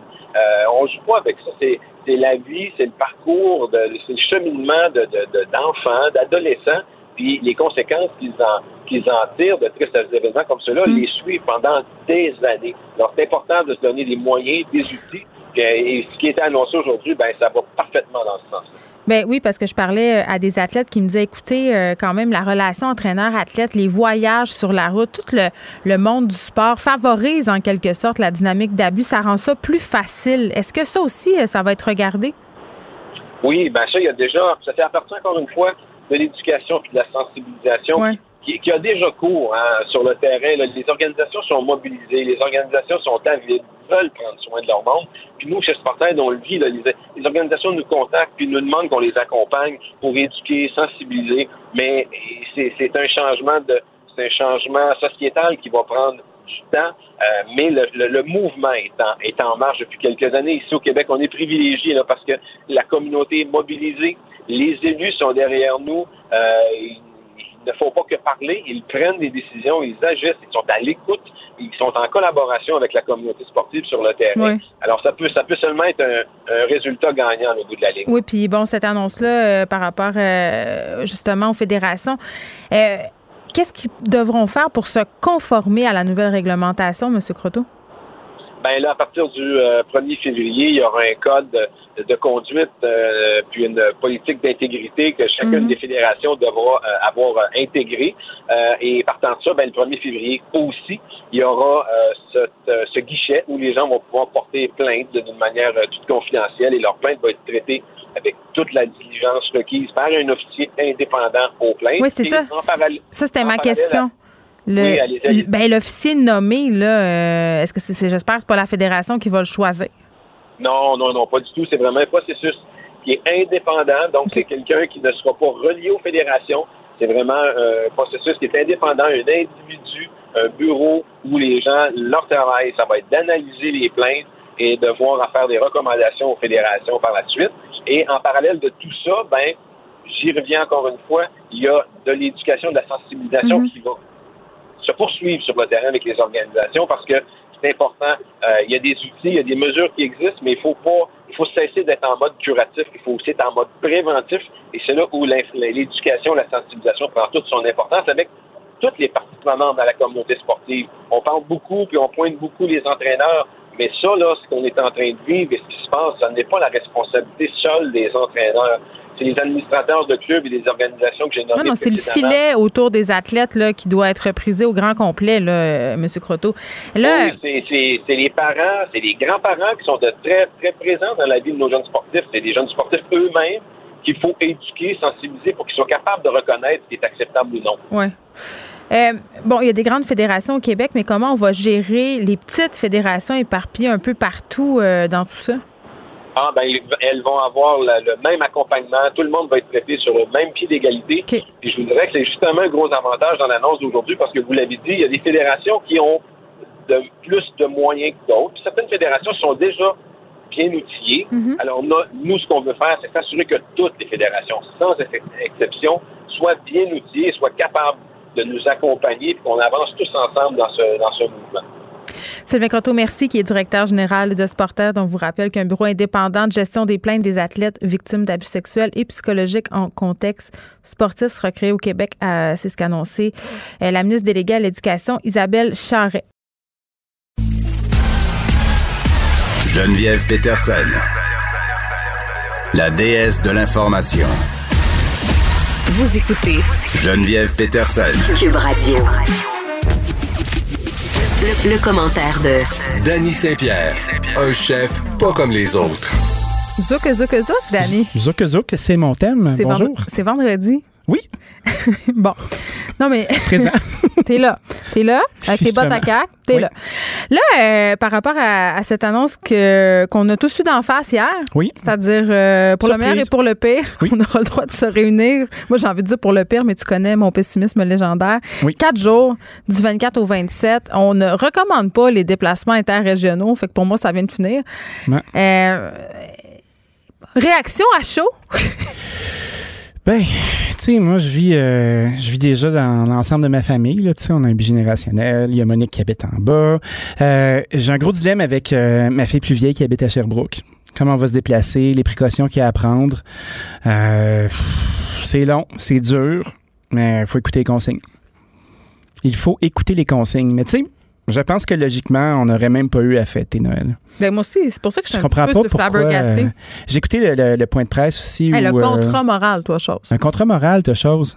J'ai bien aimé ça. Euh, j'ai aimé aussi le moment entendre où notre premier ministre, lui aussi, a une famille. il a une mère, elle a 94 ans. Oui, il y a une sœur aussi, on s'en souvient. oui, il aime l'embrasser. Oui. Ben, c'est le fun, ça. C'est beau, la famille. Euh, voyons voir ce que ça va donner. Peut-être moins cette année, François, euh, l'embrassade de sœur. Euh, voyons voir ce que ça va donner. Sautons un tour. Moi, j'écoutais, j'écoute plusieurs, plusieurs choses. Là, j'écoute dans les caniveaux à savoir ce qui se dit. Franchement. Il y, a personne, il y a personne dans le monde de la santé qui est bien excité de ça. Hein. Non, écoute, ça sent le shit show à plein nez. Ben, je faisais la semaine passée une entrevue avec le directeur de l'urgence Maisonneuve-Rosemont. Oui. Il me disait déjà qu'après les fêtes, c'est le shitstorm. Ben Genre, c'est la tornade parce que là, tout le monde s'est mélangé pendant le temps des fêtes. Donc, c'est le festival euh, de toutes les affaires auxquelles on peut penser en ce moment. Oui. Là, en plus, on ajoute à ça la COVID-19. Ils sont déjà en. Tu sais, à Chicoutimi, ils sont déjà en train de délester des soins à l'hôpital. Tout à fait. Parce que le bordel est pris, là. Tu sais, il n'y a personne qui va se faire faire euh, une intervention le 24 décembre non plus, là. Fait que tout le monde attend après les fêtes pour se faire faire leur petit job. Non, non, là, ça va être euh, le, phénomène de l'entonnoir. Puis tantôt, je parlais à quelqu'un de la santé publique qui me disait, euh, parce que je donnais l'exemple du Saguenay, je disais, Colin, on a un nombre de cas absolument effarant, puis on, décide quand même d'appliquer les mêmes règles partout. Tu sais, ça va chier dans le pelle tantôt. Là. Tu sais que le Saguenay, pendant un bon bout, a été épargné de tout ça. Hein? Ben euh, oui, comment ça? Non? là, comment ça qu'en autant? La barricade du parc des Laurentides avait fait son travail, puis on dirait que la COVID s'est faufilée. Ben, c'est tout, ça, c'est notre passer l'étape. C'est nous, c'est les Montréalais. On est allés cet été. Ah oui, tu penses que c'est ça, ben qu'il y a eu une bonne injection de, de salive euh, montréalaise? Paraît. Oui. Paraît que c'est à cause du va-et-vient euh, entre Québec et la région, parce que c'est très, très facile de se déplacer, c'est pas loin. Mm-hmm. Donc, ça serait à cause de ça qu'on connaîtrait euh, une recrudescence des cas. Moi, j'ai envie d'ajouter peut-être que parce que pendant la première vague, ils ont été épargnés, il y avait peut-être moins de vigilance, plus de gens qui y croyaient pas, mais ça, c'est moi. Et euh, vous pouvez me lancer des roches, c'est correct, je vais les prendre. La palisse. J'appelle la vérité de la palisse à la barre des témoins. Elle est là. Et elle te parle de poulet. Le poulet rôti qui a la cote? Hey, la poulperie. Je suis allée me chercher. Je allée me chercher, moi, du poulet euh, portugais avant hier. Oui. dans un restaurant euh, très, très couru du plateau Mont-Royal où il y a toujours une file. Et c'était très, très drôle parce que mon chum, il avait pas compris le principe qu'il fallait que tu te dépêches au plus sacrant parce que le gars, il voulait juste que tu t'en ailles pour servir. ah, il voulait jaser? Non, mais là, là, je prends-tu ça ou ça? Oh my ou telle sauce? Là, j'étais comme, non, non, là. Non, non, là, tu dis ce que tu veux, puis on, on sac notre carte. le gars, il voulait qu'on parte. Ben, je pense que c'est vraiment tough. Tu vois, j'ai eu des j'ai eu un beau meeting avec mes employés aujourd'hui, euh, une petite discussion euh, sur le. Oui, super. Moi, euh, comment je peux te dire ça? Tu sais, la dictature, ça marche plus aujourd'hui, c'est malheureux. Ça fonctionnait bien à une certaine époque, mais là, il faut discuter. Puis, je disais à mon monde, je pense qu'il faut faire attention pour être gentil puis être accueillant, puis même si ça fait mille fois que tu te fais poser la question, les clients se déplacent chez vous, Ils se déplacent chez nous, puis c'est eux qui font nos jobs. parce que des fois, c'est un peu. Euh, des fois, tu te sens un peu comme si euh, c'était un privilège. Allons dans l'anecdote, puisqu'on y est déjà. c'est vendredi. Non, mais je suis allée faire l'épicerie. Comme tu sais, euh, je t'ai raconté que j'étais allée acheter du thé caché du ketchup. Oui, oui. Mais je t'ai pas raconté ce qui s'était passé à la caisse de la dite épicerie. Qu'est-ce qui s'est passé? J'arrive à la caisse. Oui. Puis là, on a des masques. Puis là, je pense que les masques, des fois, ça fuck un peu les codes sociaux. OK? On peut interpréter des affaires de façon un peu bizarre. On comprend pas. J'arrive donc à la caisse, puis je dis à la personne à la caisse Bonjour, ça va? La caissière? Exactement. Oui, c'est une caissière, Dani. Ben ouais, c'est un métier. Au féminin. Il y a des caissiers aussi. Oui, ça arrive. Euh, je, commence à déposer mes trucs sur le tapis et je dis je vais prendre des sacs parce que j'avais pas les miens. Puis en tout cas, je m'en sers comme euh, parfois comme pour ma litière à chat. Bref, on est très dans l'anecdote en ce moment. Oui, c'est Et là, la madame a dit Puis vous, ça va? Je fais Ben oui, pourquoi? Elle dit Vous avez l'air fâché. Mais j'étais zéro fâchée, là. Puis là, ça, ça escaladait en espèce de d'imbroglio. Ah. J'ai trouvé tellement bête, puis je me sentais tellement mal. Puis des incidents comme ça, j'en suis témoin régulièrement. Les, gens sont sur le edge. ça va les gens sont sur le edge, puis on se voit pas la bouche. Puis il y a une grosse partie de notre lecture euh, de body language qui se passe euh, en bas du nez, on dirait. Puis là, t'as bien beau faire des yeux souriants ou d'avoir le front qui plisse, là, il manque un bout. Rajoute à ça un petit peu de bruit. Puis moi, mon front, il plisse plus, j'ai trop de botox. Ben, on fait qu'on voit pas. On voit pas ah, je pensais que t'avais des tacs en arrière de la tête. ben, un peu de broche dans le toupette. de la broche du tape. ça te va très bien. On sait jamais de qu'est-ce que je pense. c'est ça le problème. Un bouclier à émotion. Mes enfants sont comme Maman, t'es-tu fâchée? T'es contente? Ah, OK. Donc, c'est ça. Quand tu vas chercher du poulet, ferme ta gueule puis dépêche-toi. Mais oui, dépêche-toi. faut être gentil avec les gens. Ben, il faut, euh, faut prendre compte de ça. Puis là, le poulet, c'est la patente la plus populaire de tous les temps. Le poulet et la pizza, là, on dirait que tout le monde s'est réveillé. Euh, deux, euh, deux petits articles ce matin dans Le Devoir. On parlait de mes partenaires d'affaires de Victoria Barbecue à, Saint-Lambert. mes amis traiteurs qui se sont virés de bar puis qui sont fait une petite rôtisserie portugaise. Fait que ça, ça fonctionne de plein fouet puis c'est bien amusant. là, j'ai commencé à regarder au travers de mes contacts et amis restaurateurs. Puis euh, les gens qui ont le Arthurs ont ouvert Bucky's Fried Chicken. mon ami Hakim Chajar, qui est de restaurant Miel, a transformé ça en Ruby's lui, aussi fait du poulet frit. Mais tout le monde euh, fait du poulet frit. Tout le monde fait du poulet frit. Tout le monde fait du poulet rôti. Tout le monde commence à faire de la bouffe de Pour notre plus grand bonheur. Ben tout à fait. Euh, il y a Rock le Coq qui est le qui est la révélation. Je suis pas encore allé. Hey, J'ai tellement hâte d'y aller. Rock le Coq là, c'est vraiment des, des Luquet, ces gens-là. Fred, il fait signe que oui. Il, ferait, il fait signe que oui pour Rock le Coq. Puis il y a aussi une explication pour qu'est-ce qui s'est passé à l'épicerie. Il dit que j'ai une resting bitch face. Mais entre parenthèses, c'est pas nécessairement ça, mais que c'est un phénomène.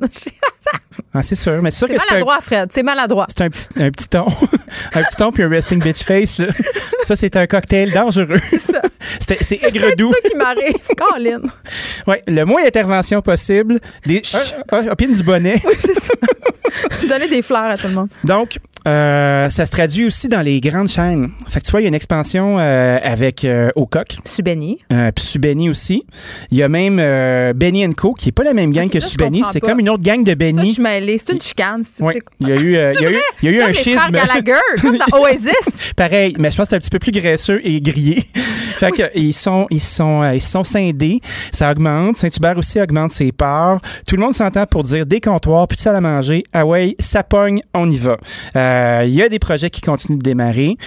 Ce qui m'inquiète beaucoup dans ça, c'est euh, l'état dans, dans, lequel la restauration indépendante va être quand on va sortir du merdier. Ça, ça veut dire les gens qui font pas de poulet frit, là. Les gens qui Comme font pas. Gang-pain. Ouais, mais ou euh, est-ce que est-ce que les, les, chaînes vont tellement avoir pris d'avance avec leur marketing, avec ben, leur solution d'affaires? Ben non. Écoute, tu penses pas? Ben là, Danny, écoute, là, on, va manquer de bourgeois un moment donné pour aller au restaurant. Ben non, les bourgeois, là, ils mangent du poulet par des pieds en ce moment. Alors, ah, ils, mangent ont juste, ils ont juste hâte de retourner au toquet, là. C'est de, la, de la pintade pâle. c'est ça. Non, mais tant que c'est tendre. Alors, quand c'est tendre, c'est assez bon. Hey, tu sais que moi, j'aime ça faire du poulet aussi, puis euh, j'aurais une recette pour toi. Ah oui, c'est C'est rare qu'on tombe en recette, là, mais moi, je pense que je m'ennuie de faire des recettes. Soyons recettes. On vit recette. Sais-tu que Monique, euh, qui est ma, collègue d'en bas, oui, ben, mm-hmm. Monique, possède un truc, je sais pas si vous avez ça à la maison, c'est comme une espèce de gros ballon de football euh, en espèce de métal cheap avec un couvert pour cuire des choses.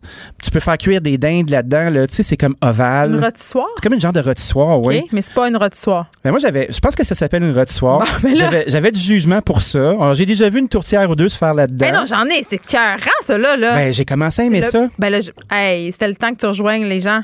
Ah, mais moi, les gens, là, je les fréquentais pas jusqu'à temps que je redevienne un civil, Ah, puis que je fasse de la radio. Le, le Presto fait même un comeback. Ah, le Presto est fort, ça. Moi, j'ai un, euh, un autocuiseur intelligent à la maison. Là. Je m'en sers à l'occasion. Extraordinaire. C'est fort. La cocotte. Surtout dans le temps de Noël. La cocotte à Noël. Noël. Hey, tu, tu sonnes comme une piquante, Qu'est-ce qui est de se passer? C'est l'amour. Non, Donc, mais t'as, euh, là, fait que t'as dans ta rôtissoire, tu sacs un poulet. Non, je sac pas un. Ben, Ah, Monique, ok, elle sac un poulet dedans. Puis Ok. là, à un moment donné, je la jugeais. Puis j'étais comme, Christy, prends donc bien du temps son poulet. C'est long, c'est long. Ben, j'ai fini par apprendre. Puis j'ai appris que le rôtissoir, là, quand tu mets ton poulet dedans, puis tu mets le couvert, là, les vapeurs de la volaille s'exercent. Je sais. Puis quand tu la découvres, là, elle devient brune immédiatement. J'adore ça. Sais-tu quelle est la meilleure marinade pour du poulet? Euh, non, mais je sens que tu vas me le dire. Ben oui, je vais te le dire, je suis là pour ça. Je vais peut-être te contredire, par contre. Combat de marinade. Parfait. Euh, le sel et le poivre. c'est pas des farces. Non, mais je le sais, plus tu mets de sel puis de beurre, mieux c'est, s'il vous Ouais, plaît. le- il y a une technique là, pour que ta peau elle soit super croquante. Mm. C'est que tu vas prendre de- du bon sel et du bon poivre, puis tu vas en sacrer en vieux péché sur la peau. Dans la cavité, tu sais, où tu peux Ben insérer ouais. un citron, là, comme en- Je le poulet ça. avec le Et citron dans autre le cul, là. facilité. Donc, tu, le, tu badigeonnes bien son intérieur, puis tu le laisses sécher à découvert dans ton frigo. Ben écoute, on a une même nuit de temps. technique. Scheisse! C'est Arrête donc! Incroyable. Donc ça, ça va bien. Moi, j'aime beaucoup ça. Puis après ça, euh, j'ai un bon chip intérieur. T'en as un chez vous aussi, fait qu'on va pouvoir échanger des trucs. Je prends des paquets de cuisses de poulet utilité à l'épicerie. Je les sépare dans le petit joint de la nature Ça, entre le le poulet haut de cuisse. torturé, j'aime pas Non, ça. non, il n'est pas torturé. C'est sûr. C'est sûr qu'il devait pas être content de se faire abattre. Là. Ouais, mais il a grandi vite, vite, là, avec pas de plumes, pas de poils, pas Il y, en- de il y a- rien. il y en a des bons. Il y en a des bons. OK, OK. Fait que puis ça, ils ont toutes des plumes. OK. Ah oui. C'est pas des poulets qui leur a poussé un troisième bras dans le front Non, parce non, que ça allait c'est trop vite. c'est pas les poulets du Kentucky qu'on disait à l'époque. C'est euh, épeurant. non, mais, ben, moi, je pense que ça n'existe pas, ces histoires-là. C'est des légendes urbaines. que hein. tu pognes les cuisses de poulet, tu, tu, tu, tu les gogottes dans la jointure. Tes, euh, tes gargotes dans la jointure, tes flips dans le sel du poivre, tu te mets une botte-load de petites patates rondes Ah, là, ben oui, ça, c'est avec bon. de l'oignon. Ben oui. Puis là, tu mets tes cuisses par-dessus. Tu te mets des noisettes de beurre dans ça. Tu mets ton couvert, là, t'attends deux heures, tu découvres, tu mets ça à Tu pourrais broil. même mettre un petit peu de pancetta au travers de ça. Ça papier. bon? Hey, de la là, ça, c'est du bacon de riche. Je sais. J'embarque. Pourquoi je savais que tu serais présent? ben, je, je déclare présent. Fait que là, C'est- tu fais que ça voyages un peu dans ta cocotte, tu cuis ça à, à 325, puis là, t'attends. Puis quand ça commence à sentir bon, tu te débouches une petite bouteille de Riesling allemand, puis là, tu attends. Tu attends, tu attends, tu attends. trop beau pour la classe ouvrière. Puis après ça, ben là, t'enlèves ton couvert de rôtissoir, tu rôtis ça bien comme il faut. Puis ça te fait des beaux morceaux de poultry. Ça, c'est l'étape à pas oublier parce que si t'enlèves pas le couvercle, t'as la peau molle. Puis personne aime ça, une petite peau molle. Non, la petite peau molle, là, tu sais, ça ressemble à, ça ressemble à nos cuisseaux en plein été, euh, en plein hiver, euh, quand on se découvre euh, pour aller se faire griller dans un sud qui n'existe plus. Hein, les frontières sont en place. Ah, il y a des gens qui y vont, on va en reparler tantôt. Ah oui, hein? Des gens qui font le choix, conscient, réfléchi, de faire des petits voyages, toi, chose. Ils vont se faire dorer la cuisse. Ah, ben, j'espère qu'ils vont se confiner pendant les quatre jours nécessaires. Mais nous, on fait dorer la cuisse de poulet Oui. au four, on enlève le couvercle. Puis après ça, une fois que tu as enlevé le couvercle, là, ben, tu mets ton four à broil, tu t'assures que tout soit bien grillé, tu mets ça au centre de la table, là, tu coupes un citron en quatre. Tu donnes des assiettes à ton monde, ils se servent, ils sont heureux. Si tu veux vraiment être fraîche, là, tu te fais une belle salade de cresson. As-tu déjà essayé de dire cresson euh, comme une vieille euh, personne? Cresson, mais moi, je, pour la, la salade croquante à la crème ou la salade au Ah. Moi, la salade au caille puis la salade à la crème, c'est non. J'ai essayé, je ne peux pas. Ben, tu vas essayer chez nous, tu vas aimer ça. Tu vas être capable? Je pense que oui. C'est un défi relevé. Ben là, il va falloir attendre euh, la fin euh, du cataclysme pandémique. on pourra se voir. OK. Plusieurs restaurants qui ont tiré leur épingle du jeu malgré la pandémie. En effet. Qu'est-ce qui s'est passé? Tu Ben, ne parlais pas de ça? Non? Euh, Je t'en ai parlé un petit peu de ça. OK. Euh, Il y a beaucoup d'endroits qui font de beaux packages. Euh, je regardais ça. ce que mon ami euh, Charles-Antoine Crête du Montréal Plaza. Je sais pas si vous avez vu le beau documentaire d'un chef en Moi, je ne pandémie. l'ai pas vu encore, puis je dois dire que c'est un restaurant que j'aime beaucoup, mais j'avais une discussion tantôt avec des gens ici par rapport au. Moi, j'étais très enchantée du T4 de luxe là, Oui, pendant oui, la oui. première vague. Mhm. J'ai- Mais c'est parce qu'à un moment donné, euh, on dirait que le concept de la boîte à 150$, t'es- t'es- tu tannes. Tu sais, C'est-à-dire, c'est très, très cher. Ça arrive pas comme ça au restaurant. Souvent, puis quand, pour que ça soit vraiment bon, tu as des étapes de cuisson à faire toi-même. Ben oui. Tu sais, c'est comme. Tu sais, c'est le fun une ou deux fois, mais tu peux pas trop en faire une habitude. Ben, je pense que je pense qu'on va atteindre notre plateau aussi de la boîte de luxe. Il y a des gens qui le font très très bien puis font des thématiques comme Charles, comme Antonin Mousseau qui Ben, fait mon super bien faisait aussi. très bien aussi. Ouais, euh, là, là, mais. Puis euh, il y a des thématiques à, à ce niveau-là. Il y a des gens aussi qui vont attaquer une braquette inférieure, là, un peu plus euh, ménagère, tu sais, comme mes amis du Pastager là, qui vont travailler un, un excellent mac and cheese. On a fait une collabo de pizzaghetti. Euh, on a fait un paquet de trucs Oui, ensemble. ça, c'est plus pour le commun des mortels. Ben, mais c'est tu sais, mettons que la. semaine. Mais c'est ça. Mais la fin de semaine, tu fais Ah, OK, on va pas au resto, on se commande, je sais pas moi, une boîte de tel, euh, de tel endroit, puis c'est 200 puis il faut que je cuisine deux heures. Ouais, ben on ça, dirait que. Le, resto doit penser à son affaire un petit peu, puis de ah, faciliter la vie du consommateur. Tu disais, Antonin Mousseau, quand tu vas manger là, c'est pas des affaires qui se font en T4, là, le petit Mousseau, là, c'est des bouillons, des affaires. Là, ils se sont adaptés, ils font des trucs. des thèmes. T'as-tu vu le ben, thème du steakhouse, comment c'était beau avec les Parker Rolls qui sont comme des petits pains tout collés ensemble, comme des petits siamois là, qui sont là. là. Ben, c'est ça, mais tu le fais une fois, tu le fais pas 20 fois. Mais ça devient un événement. C'est ça. Mais il faut qu'il y ait beaucoup de monde à l'événement. Beaucoup de bourgeois à Montréal, Ah, bourgeoison. J'ai bourgeoisé, moi, hier. Je me suis commandé du take-out. Un endroit qui est formidable, qui font du beau take-out, c'est chez Juni. Un restaurant sushi qui est vraiment trippant, puis qui utilise une plateforme télé, euh, technologique qui s'appelle YouEat. Fait que là, tu vas sur le site, puis après ça, tu as une photo de chacune des pièces avec euh, des noms de champions. Fait que, tu sais, mettons, euh, tu vois des noms des noms en japonais que tu comprendrais pas, puis tu demanderais au pauvre serveur. Ben oui, tu vas le chercher. Mais c'est loin. OK, mais là, tu peux pas tout avoir. Veux-tu qu'il mange à ta place aussi? Moi, je veux tout. Ben oui, tu veux tout. Je sais. Puis je peux jamais tout avoir. Fait que je suis bien déçue. Puis c'est pour ça que je me chicane avec la caissière. Dans Bonne fin de semaine. Merci. Le, commentaire de François Lambert, un dragon pas comme les autres. Salut François. Salut Geneviève. Bon, j'ai toi? J'ai pas entendu. Qu'est-ce que tu dis? Tu veux tout? Oui, je veux tout puis tout le temps, mais je pense que ça, c'est une surprise euh, pour personne. Là, j'ai demandé à Dani, donc je te le demande à toi aussi pour pas que ça fasse d'injustice puis que vous vous chicaniez. qu'est-ce que euh, qu'est-ce que tu fais à Noël dans le sens où tu as écouté euh, hier, j'imagine, les consignes du gouvernement là, sur ce fameux quatre jours où on aura le droit de voir 10 personnes. Comment tu vois ça? je t'avoue que dans mon cas, j'étais un peu mélangé. Qu'est-ce que j'ai le droit et j'ai pas le droit? Parce que. Mais ben, je pense qu'on est bien du monde. famille. Ouais. Ben, regarde, moi, on travaille tout ensemble. Ma soeur travaille ici, ma blonde travaille ici, mon frère travaille ici, euh, le chum à ma soeur travaille ici. Euh, donc, on est déjà, si on compte les enfants, on est déjà 14, mais tout le monde travaille ensemble, on se voit tous les jours. Donc, techniquement, on n'a pas le droit de se rejoindre à Noël, mais on peut manger ensemble dans la cafétéria. Faites Noël dans la cafétéria. qu'on va faire Noël dans la cafétéria. On va dire, écoute, on joue, on travaille, nous autres. OK, mais est-ce que vous portez le masque, mettons, quand vous travaillez euh, ensemble?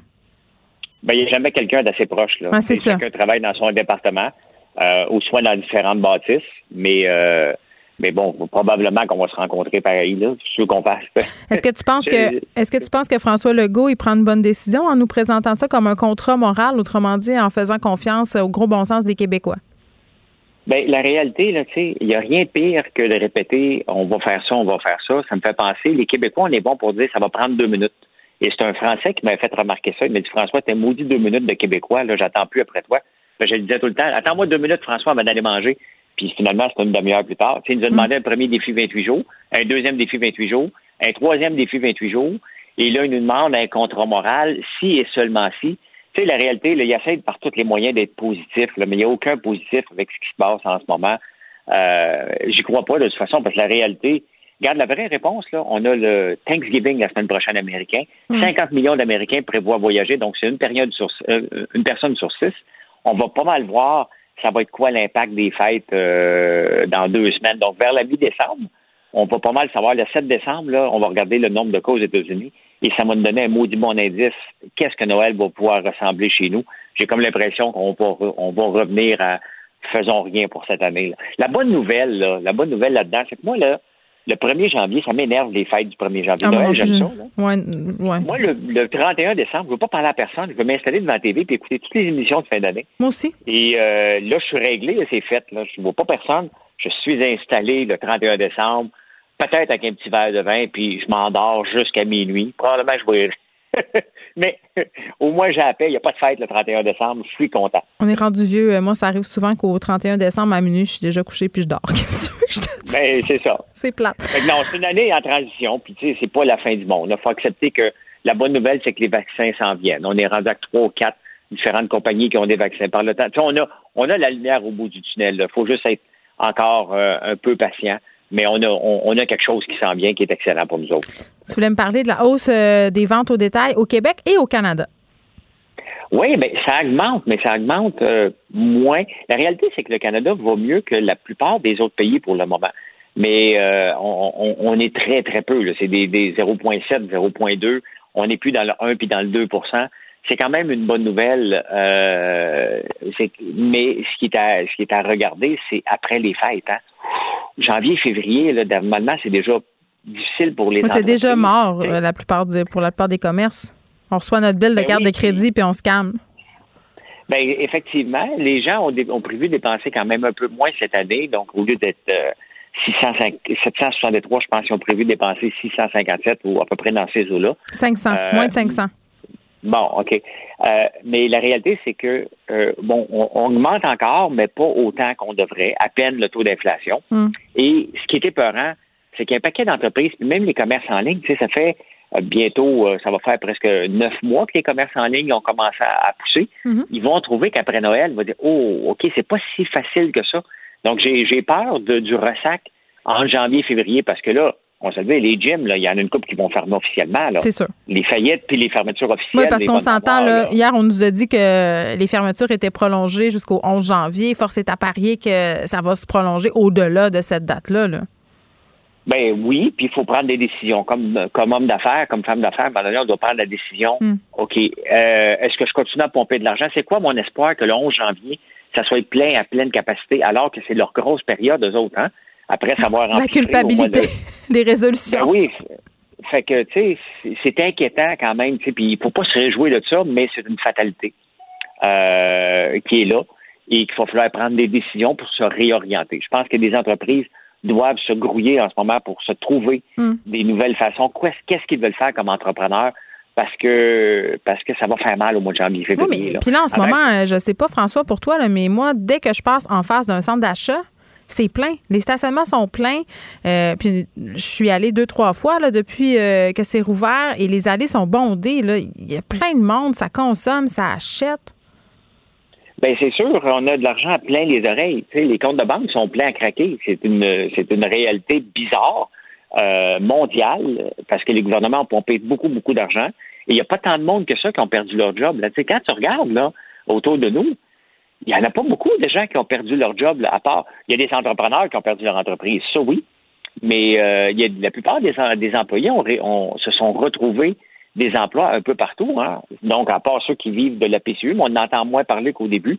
Puis personne n'ose trop se, se, vanter de qui s'assoit sur la PCU comme au début. Euh, donc, les gens ont de l'argent. L'économie va quand même bien et c'est surprenant euh, tout ça parce que c'était pas prévu. C'était pas prévu qu'on revienne à des niveaux euh, aussi élevés que ça. Mais euh, faut pas oublier qu'on est dans le temps de, la, plus grande consommation et on va tomber dans le. puis vendredi, euh, Black Friday s'en vient. Là. Moi, j'ai déjà commencé à recevoir du harcèlement via mes mails, des offres alléchantes. François, oui. inflation alimentaire qui est plus haute que prévu. Oui, ben c'est sûr que le fait qu'on consomme à la maison, c'est vrai que la, laitue et les importations nous, euh, nous affectent. Euh, et le panier, c'est ce qui sauve, entre autres, l'inflation, parce que techniquement, on serait peut-être en déflation. On est dans déflation dans certains secteurs, à part, bien entendu, tout ce qui est construction résidentielle. Et le prix des. Il y a deux choses en ce moment qui sauvent l'inflation pour pas mm-hmm. tomber en mode déflation. C'est euh, l'alimentation et la construction, la rénovation qui est dans le tapis et qui sauve parce qu'on ne veut pas aller en déflation. La déflation, c'est mortel pour l'économie. On ne veut pas avoir ça, on ne veut pas aller là. Mais il y a des secteurs qui sont en déflation, bien entendu. Si, on, regarde euh, les futurs gyms qui vont ouvrir, ils ouvriront plus au même tarif. Hein. Ils vont en avoir des spéciaux, puis pas à peu près. Là. Donc, euh, mais c'est quand même une relative bonne nouvelle, mais on met plus d'argent euh, vers le panier d'épicerie aussi. Hier, j'ai été dans, dans un supermarché et on n'a pas de légumes, Geneviève. Ça m'a choqué de voir. Il n'y a pas de légumes. Les brocolis sont chers. C'est vrai, sont hein? enveloppés, donc ils, viennent. Il n'y avait rien. Honnêtement, j'ai acheté du chou et des oignons comme nos parents faisaient. Il n'y avait absolument rien d'intéressant comme légumes dans, le, dans ce supermarché-là. Puis c'est pas pour le dénigrer, probablement que c'est la même chose partout. Mais euh, j'ai acheté des champignons, du chou, puis euh, des oignons, donc il faut que je me fasse. Euh, il n'y avait rien d'abordable. De, de, chou était trop cher, le brocoli était beaucoup trop cher. Et, euh, et ben, tu fais d'autres choix. Euh, j'aurais pu le faire, on s'entend. Mais tu aurais pu acheter des, du surgelé, là, mais c'est pas aussi bon. Mais Olivier Primo me disait euh, que, les, pardon, que les épiceries allaient commencer à connaître en quelque sorte des pénuries parce que les entrepôts se vidaient de plus en plus. Il y a des produits qui sont plus difficiles à trouver, mais l'approvisionnement en fruits et en légumes, t'es pas le seul à l'avoir remarqué. On dirait que les étals sont moins fournis qu'à ce temps-ci de l'année. On le sait, là, euh, fin novembre, début décembre, Noël s'en vient, c'est l'opulence, les gens planifient leurs affaires. Là, il y, a, moins de choix sur les rayons, il y a moins de choses. Écoute, il n'y avait rien. Honnêtement, je te le dis, là, j'ai acheté du chou rouge, des oignons puis des champignons. Comme euh, un peu plus, j'ai acheté des navets. Puis, euh, Pour te faire un bouilli. C'était une épicerie. Comme dans le temps. des années 50. Ben oui. J'étais, euh, j'étais sidéré de voir, OK, je, je vais acheter du brocoli, mais il était tout petit puis extrêmement cher. Tu sais, déjà tout pré-enveloppé, là. Quand ils sont tous pré-enveloppés dans du gros plastique, là, tu le sais qu'ils euh, viennent de loin, puis il y a du plastique autour pour les conserver le plus longtemps possible, donc ils viennent de la Californie. On est rendu là déjà c'est ainsi de l'année. Euh, mais bon. Euh, mais en même temps, à ce temps-ci de l'année, euh, pendant l'hiver, on n'a pas normalement de brocoli québécois, là? Oui? Non, mais je sais pas. Ben non, mais je sais pas pourquoi qu'il y en a très, très peu. Puis même les étalages de canne. Je dis, OK, bon, on va manger des légumes en canne. Il y en avait plus. Non, non, va au moins du côté du surgelé, François. C'est bien meilleur que des légumes en canne. Là, c'est vrai que tu es des années 50. Là. Moi, je me rappelle. Non, Puis moi, je viens pas des années 50, mais quand j'étais petite, là, ma mère me servait des asperges en canne. Là. Je manquais de. Je faisais des dépressions chaque fois.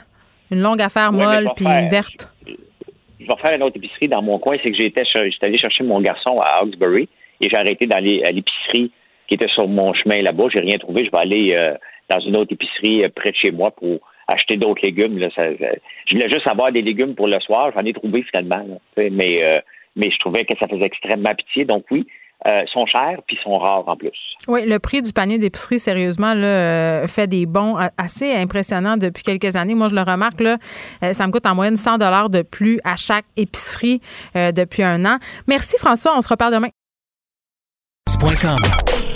Joignez-vous à la discussion. Appelez ou textez le 187 Cube Radio 1877 827 2346. Hello. Cube Radio. Cube Radio. En direct à LCN. 14h30, allons retrouver Geneviève Peterson, notre collègue dans nos studios de Cube Radio. Salut Geneviève. Salut Julie.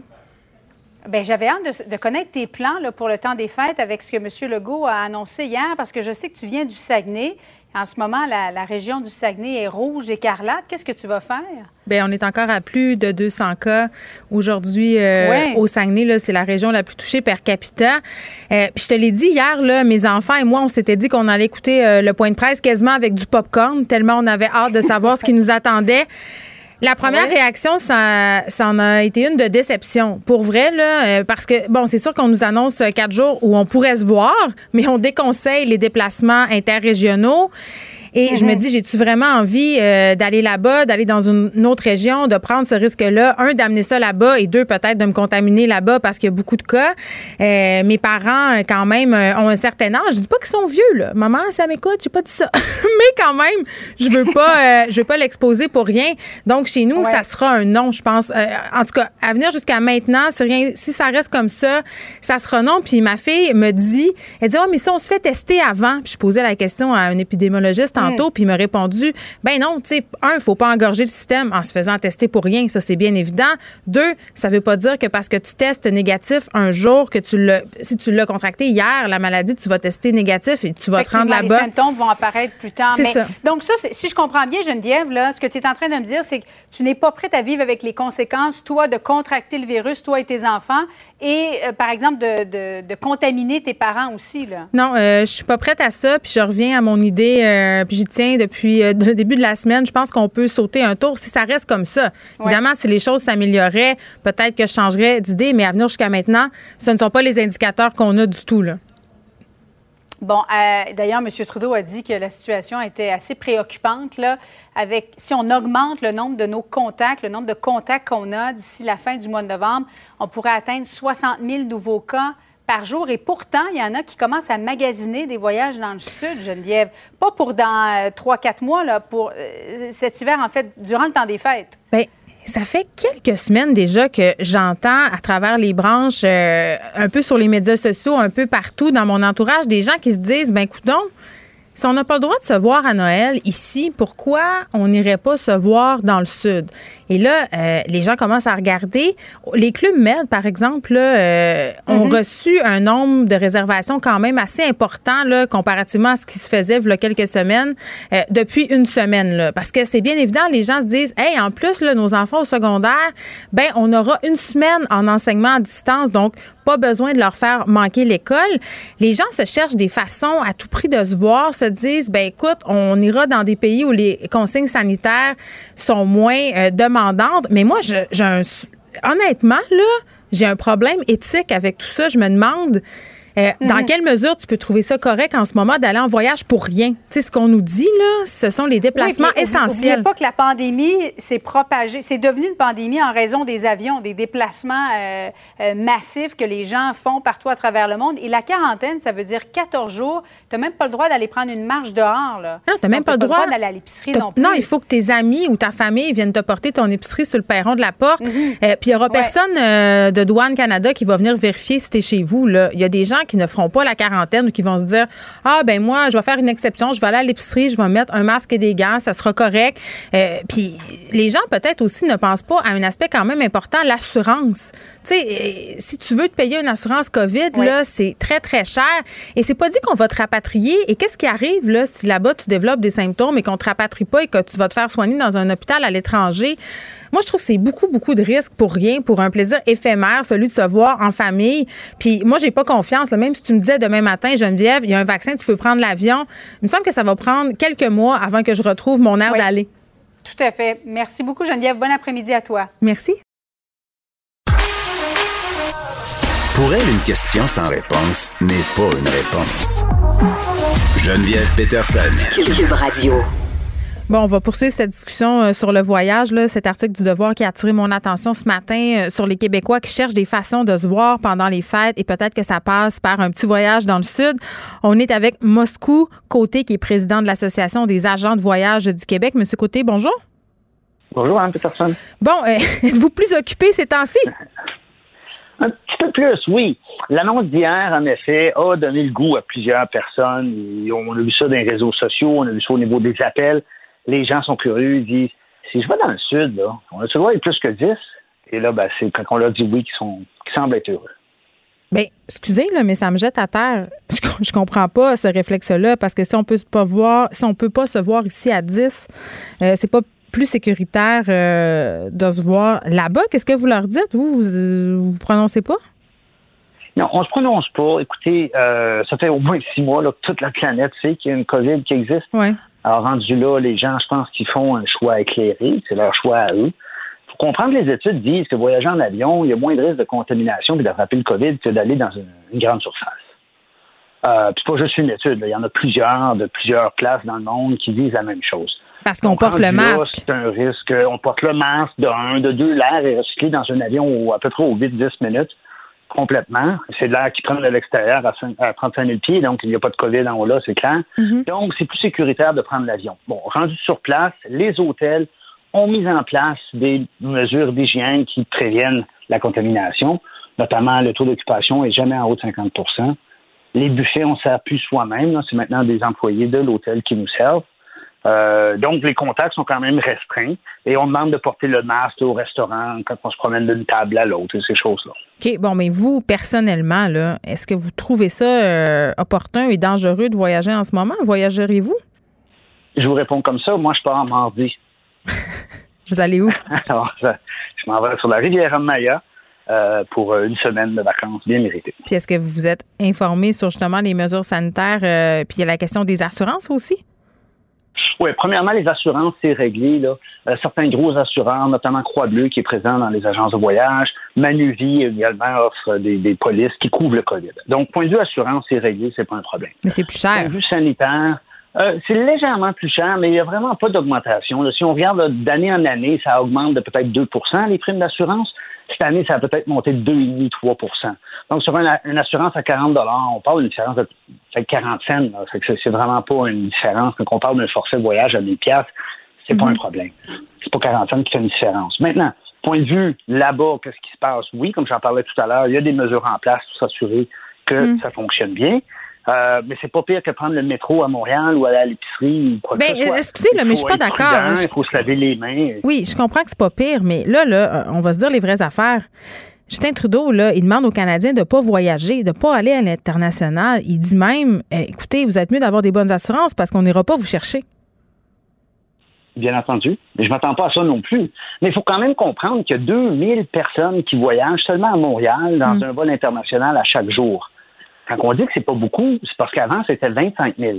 Donc, on, est, on parle de 90% de baisse. Mais il y a quand même 2000 personnes par jour qui arrivent et qui quittent. Et à l'arrivée, bien entendu, on a le deux semaines de quarantaine, quarantaine stricte. On peut même pas aller à l'hôpital, on peut pas aller à l'épicerie, on peut même pas aller dehors. Il faut s'enfermer pour deux semaines. Donc, c'est le prix à payer. Et pour plusieurs, comme je vous disais, des milliers de voyageurs par jour, c'est le choix qu'ils font. Mais il n'y a personne de Douane Canada qui va venir cogner à la porte pour savoir si on reste confiné 14 jours. Là. Tu sais, c'est ça aussi. Là. Il, y en, a, oui, il y en a. Il faut faire attention. C'est aléatoire et les gens se font appeler. Euh, et il y a des gens, je connais, qui a eu un agent qui a cogné à la porte parce qu'ils l'ont appelé, puis enfin, il répondait pas au téléphone. Ils ont envoyé euh, quelqu'un de vérifier. Je pense que c'est la GRC qui est allé vérifier. Mm-hmm. Et ils ont cogné, ils ont assuré que la personne était bel et bien à l'intérieur, à l'intérieur de chez lui, comme il se doit, comme c'est l'obligation. Maintenant, euh, c'est pas tout le monde qui va voyager, mais il y en a quand même, de, comme, comme je vous disais là, tout à l'heure, depuis l'annonce hier, qu'on, même pour le jour de l'an, le réveillon, on ne pourra pas voir personne. Euh, il y a une, demande euh, un peu plus accrue aujourd'hui. Bon, comment ça se passe avec les compagnies aériennes? Parce qu'au printemps, euh, semblait avoir une certaine tension avec les agents de voyage et vous renvoyez tout ça dans votre cours, les remboursements de voyage. C'était impossible pour vous de faire quoi que ce soit à ce moment-là. Est-ce que la situation s'est rétablie? Non, alors il faut comprendre, c'est pas l'agent de voyage à rembourser. L'agent de voyage, c'est l'intermédiaire. Un peu comme mhm. un agent d'immeuble, c'est pas lui qui vous vend la maison. S'il y a un vice caché, c'est le vendeur qui est responsable de ça. Maintenant, il y a eu des discussions, il y a eu des avancées. Le ministre des Transports, Marc Garneau, a dit qu'il serait peut-être prêt à regarder pour une aide financière. Quand on dit qu'ailleurs dans le monde, les compagnies aériennes ont remboursé les voyageurs, alors il faut comprendre que oui, c'est vrai, mais en contrepartie, ils ont reçu des milliards de dollars de, de subventions, d'aide d'une forme ou d'une autre. On parle de 160 milliards US au total hmm. à l'échelle mondiale. Mais Air Canada, Transat, Sunwing et WestJet, eux, n'ont toujours rien reçu euh, spécifiquement au domaine du transport. Donc, le ministre Garneau a dit on est prêt à vous aider, mais il faut que vous soyez prêt à rembourser les, les consommateurs. Hmm. Et la réponse des compagnies aériennes cette semaine a été ben, on a toujours été prêt si on avait financièrement les moyens, si on avait l'aide nécessaire.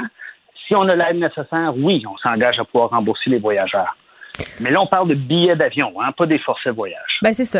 Là, M. Côté, là, mettons que moi, je me réserve euh, un forfait avec vous. Là. Je décide d'aller, euh, je sais pas moi, à Cuba. Et euh, j'achète mes billets pour le jour de l'an. Et pendant le temps des fêtes, je fais un test COVID. Boum, il est positif. Évidemment, je peux pas partir. Qu'est-ce qui arrive? Alors, les voyageurs, les voyagistes, présentement, les forfaitistes, ceux qui organisent les forfaits, mm-hmm. ont dans leur politique que si quelqu'un attrape le COVID avant, il peut aller jusqu'à 48 heures avant son départ, annuler. Il ne sera pas remboursé, mais le montant va être mis en crédit pour un autre voyage. Donc, le risque, là, est minime. Et, ils savent que c'est une possibilité. Ils savent que les gens ne prendront pas la chance de réserver s'ils peuvent faire leur argent. Donc, ils ont mis en place un dispositif mm. qui est un peu inhabituel. Deuxième aspect, le paiement final est dû maintenant 25 jours avant le départ plutôt qu'un mois et demi comme auparavant. C'est normal, les gens réservent un peu moins longtemps d'avance. Ben oui, puis en même temps, euh, pour les gens euh, qui ont plus peur de voyager, le fait de n'avoir pas été remboursé par leur compagnie, d'avoir eu un crédit euh, voyage, ça c'est pas le fun. Puis j'ai envie de vous entendre sur la, le futur de votre industrie. Parce que j'asais tantôt sur la confiance des consommateurs. Moi, même si, là, je sais qu'il y a des gens qui partent, même si au gouvernement, on leur dit que c'est préférable de ne pas le faire. Mais pour ceux qui, comme moi, là, vont attendre que ce soit vraiment sécuritaire, euh, d'avoir le vaccin, euh, comment vous percevez la prochaine année? Hmm. Bon. Euh, présentement, les volumes de réservation se situent entre 10 et 15% de, la pareille date l'an passé. Ce qui est quand même pas pire parce qu'il y a deux mois, on était à 10% puis il y a trois, hmm. quatre, cinq, six mois, on était à 5 on ne se fera pas à croire que cette année, on va revenir à 100% On ne mhm. vise pas le 100% avant l'an prochain, donc septembre 2021, pour les départs pendant l'hiver 2021-2022. Donc, c'est sûr qu'il y a un problème euh, au niveau du cash flow pour les agences de voyage. Là, si on seulement 10% de leurs revenus habituels qui rentrent c'est sûr que c'est plus dur pour eux. Oui, puis il y a le fait, excusez-moi de vous interrompre, mais il y a le côté aussi qui vient d'avant la COVID. Les gens se tournent de plus en plus vers Internet pour réserver leur forfait. Là. Je connais plus grand monde qui passe par des agences de voyage. Ah, c'est une fausse conception, euh, Madame Peterson. Euh, si on regarde euh, auparavant, il y a 10 ans, les voyages c'était 90% vendus en agence. Ouais. Et il y avait 2,5 milliards de chiffres d'affaires, tous les agences de voyage au Québec seulement confondus. Aujourd'hui, oui, il y a environ 75 des, des agences des voyages sont toujours vendus en agence, donc on est passé de 10 à 25% vendus sur le web. Mais le nombre de voyages est passé de 2,5 milliards à 4,5 milliards dans les 10 dernières années. Donc, le montant vendu en agence de voyage a augmenté de 40% La part de marché, oui, a diminué, mais c'est quand même une augmentation de 40 Oui, peut-être qu'il y en a. L'industrie se porte bien et se porte toujours bien, sauf pour le malheureux COVID. Oui, peut-être qu'il y en a qui ont acheté des voyages sur Internet et qui ont déchanté après, qui ont décidé de revenir euh, à leur bonne vieille agence de voyage. Parfois, ça nous évite des mauvaises surprises. Bon, euh, quand on aura le goût officiel du gouvernement, M. Côté, euh, vous allez être débordé, ça, j'en doute pas. en attendant, ben c'est vrai, on le remarque, les Québécois cherchent à fuir vers le sud cet hiver. Euh, merci de nous avoir parlé, Moscou Côté, qui est président de l'Association des agents de voyage du Québec. Geneviève Peterson, la déesse de l'information. Vous écoutez Geneviève Peterson, Cube Radio. On parle avec notre collaborateur Martin Geoffroy, qui est directeur du CEFIR et professeur de sociologie au Cégep, Édouard Monpetit. Martin, salut. Salut. Bon, euh, sujet quand même euh, qui a piqué ma curiosité aujourd'hui. On parle souvent euh, du mouvement complotiste Quenon, mais on, parle de la façon, des diverses façons dont le complotisme séduit les femmes. Et oui, on pensait, parce que la littérature scientifique nous disait que vous avez dressé un profil des complotistes comme étant des, jeunes hommes peu éduqués. Mm-hmm. on se rend compte depuis quelques mois que c'est une vision qui est beaucoup trop restrictive. Euh, en effet, il y a un sondage qui a été publié par la Fondation euh, Jean Jaurès en septembre en France euh, qui montre que 63 des, des personnes qui sont dans, des mouvements, mouvances anti-masques ou anti-vaccins sont des femmes, en fait. Donc, ce serait majoritaire. Et en fait, dans ce qu'on appelle la grande, la grande nébuleuse conspirationniste, il y a, il y a ce qu'on appelle une un petit coin, je dirais, qui est plus de, de, qui s'articule plus autour de croyances euh, un peu nouvel âge, euh, puis aussi de thérapies euh, alternatives, en guillemets, qui sont beaucoup, beaucoup occupées par des femmes. et la façon de rejoindre ces femmes-là que, que, que QAnon a trouvé jusqu'à un certain point, mm. c'est la défense de la santé des enfants. Euh, parce qu'on dit dans la conspiration QAnon que les vaccins, par exemple, pourraient provoquer l'autisme ou la polio, euh, ce qui est faux, évidemment. Et aussi, euh, la conspiration, évidemment, comme vous savez, de QAnon dit qu'il y a une cabale pédosatanique mondiale, des réseaux pédosataniques. Évidemment, comme par hasard, ce que QAnon dit, c'est que la cabale pédosatanique mondiale, c'est les démocrates, c'est le Parti démocrate. Et Hillary Clinton, euh, comme par hasard. Et euh, tout ça, en fait, c'est assez bizarre parce que euh, on a amené une espèce de hashtag, vous savez, c'est les hashtags là, sur les, réseaux sociaux, mhm. un, hashtag qui s'appelle Save the Children. Et ce hashtag-là se promène et a pris une vie que je pourrais dire de lui-même et s'est détaché à un moment donné de QAnon. Il n'est pas nécessairement relié à QAnon, Save the Children. C'est-à-dire que tu peux faire hashtag sauver les enfants, Save the Children mhm. sans adhérer nécessairement aux théories QAnon, mais ce qu'il y a derrière ça, en fait, ce sont les théories de QAnon. Et, d'ailleurs, donc, c'est ça, cette cabale pédosatanique mondiale, quand on sait que 80% euh, des cas euh, de, d'abus euh, sexuels des enfants en fait provient d'un proche de la famille. bon, ben c'est sûr qu'on c'est, faux dans le fond, et on, s'inspire beaucoup de l'affaire Jeffrey Epstein quand même, qui, qui a une parcelle de réalité là-dedans. Mais vous savez, Jeffrey Epstein, il est autant associé aux démocrates euh, qu'aux républicains. Hein, oui, il a reçu toutes sortes d'hommes politiques sur son île. Il a, toutes sortes de, il a reçu toutes sortes d'hommes politiques, donc de dire que c'est uniquement du côté des démocrates, on voit très bien que c'est QAnon qui se, qui se trouve derrière ça.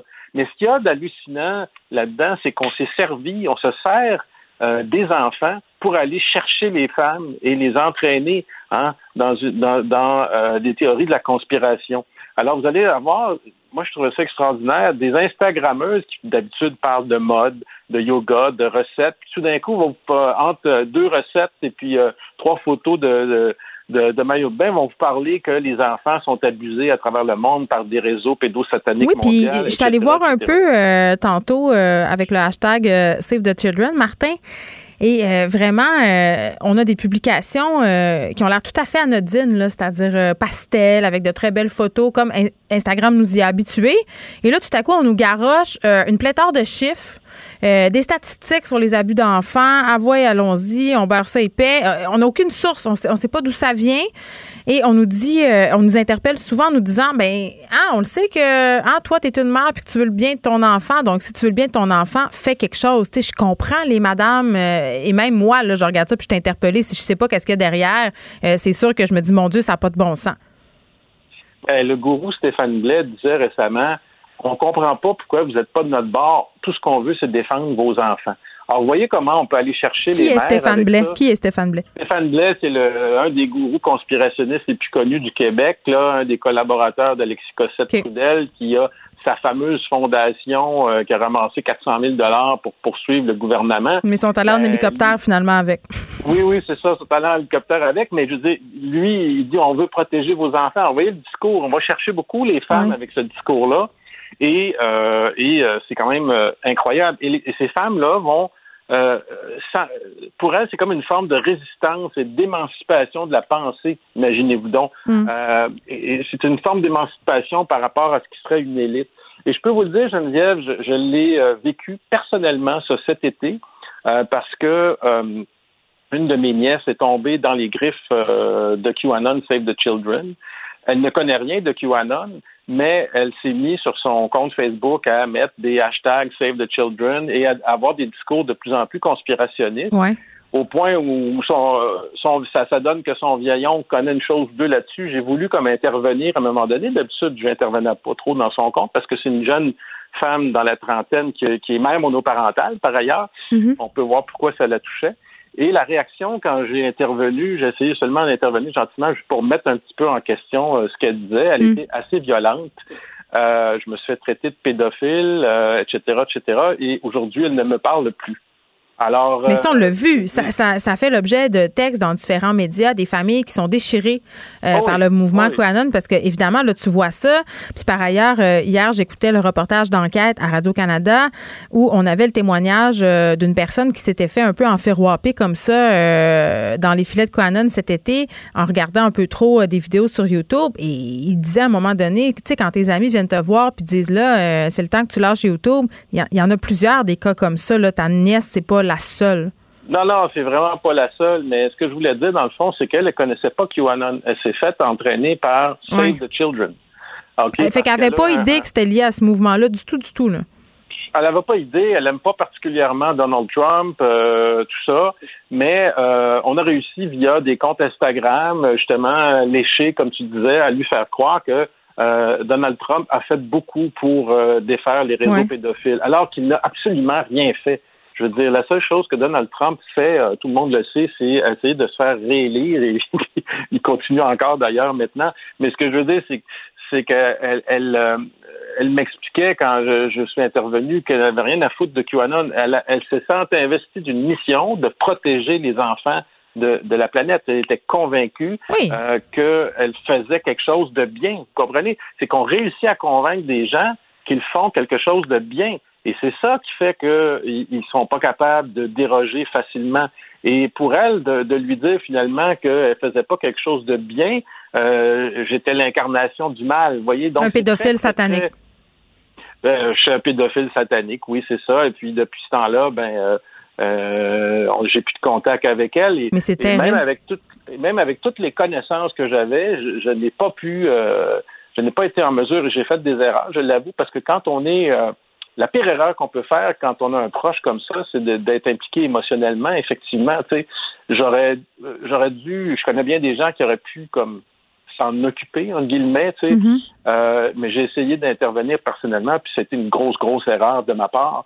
Euh, de, que, que j'ai de la difficulté encore aujourd'hui, euh, d'ailleurs, à me pardonner, parce que c'est terrible. Et, et bon, ce qui m'a rassuré depuis ce temps-là, c'est que j'ai vu qu'il y en avait bien d'autres qui, vivent les mêmes choses que, Mm-hmm. que j'ai vécu cet été avec ma nièce.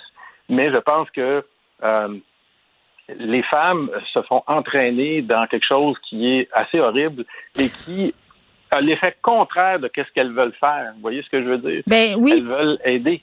Puis moi, j'ai une question.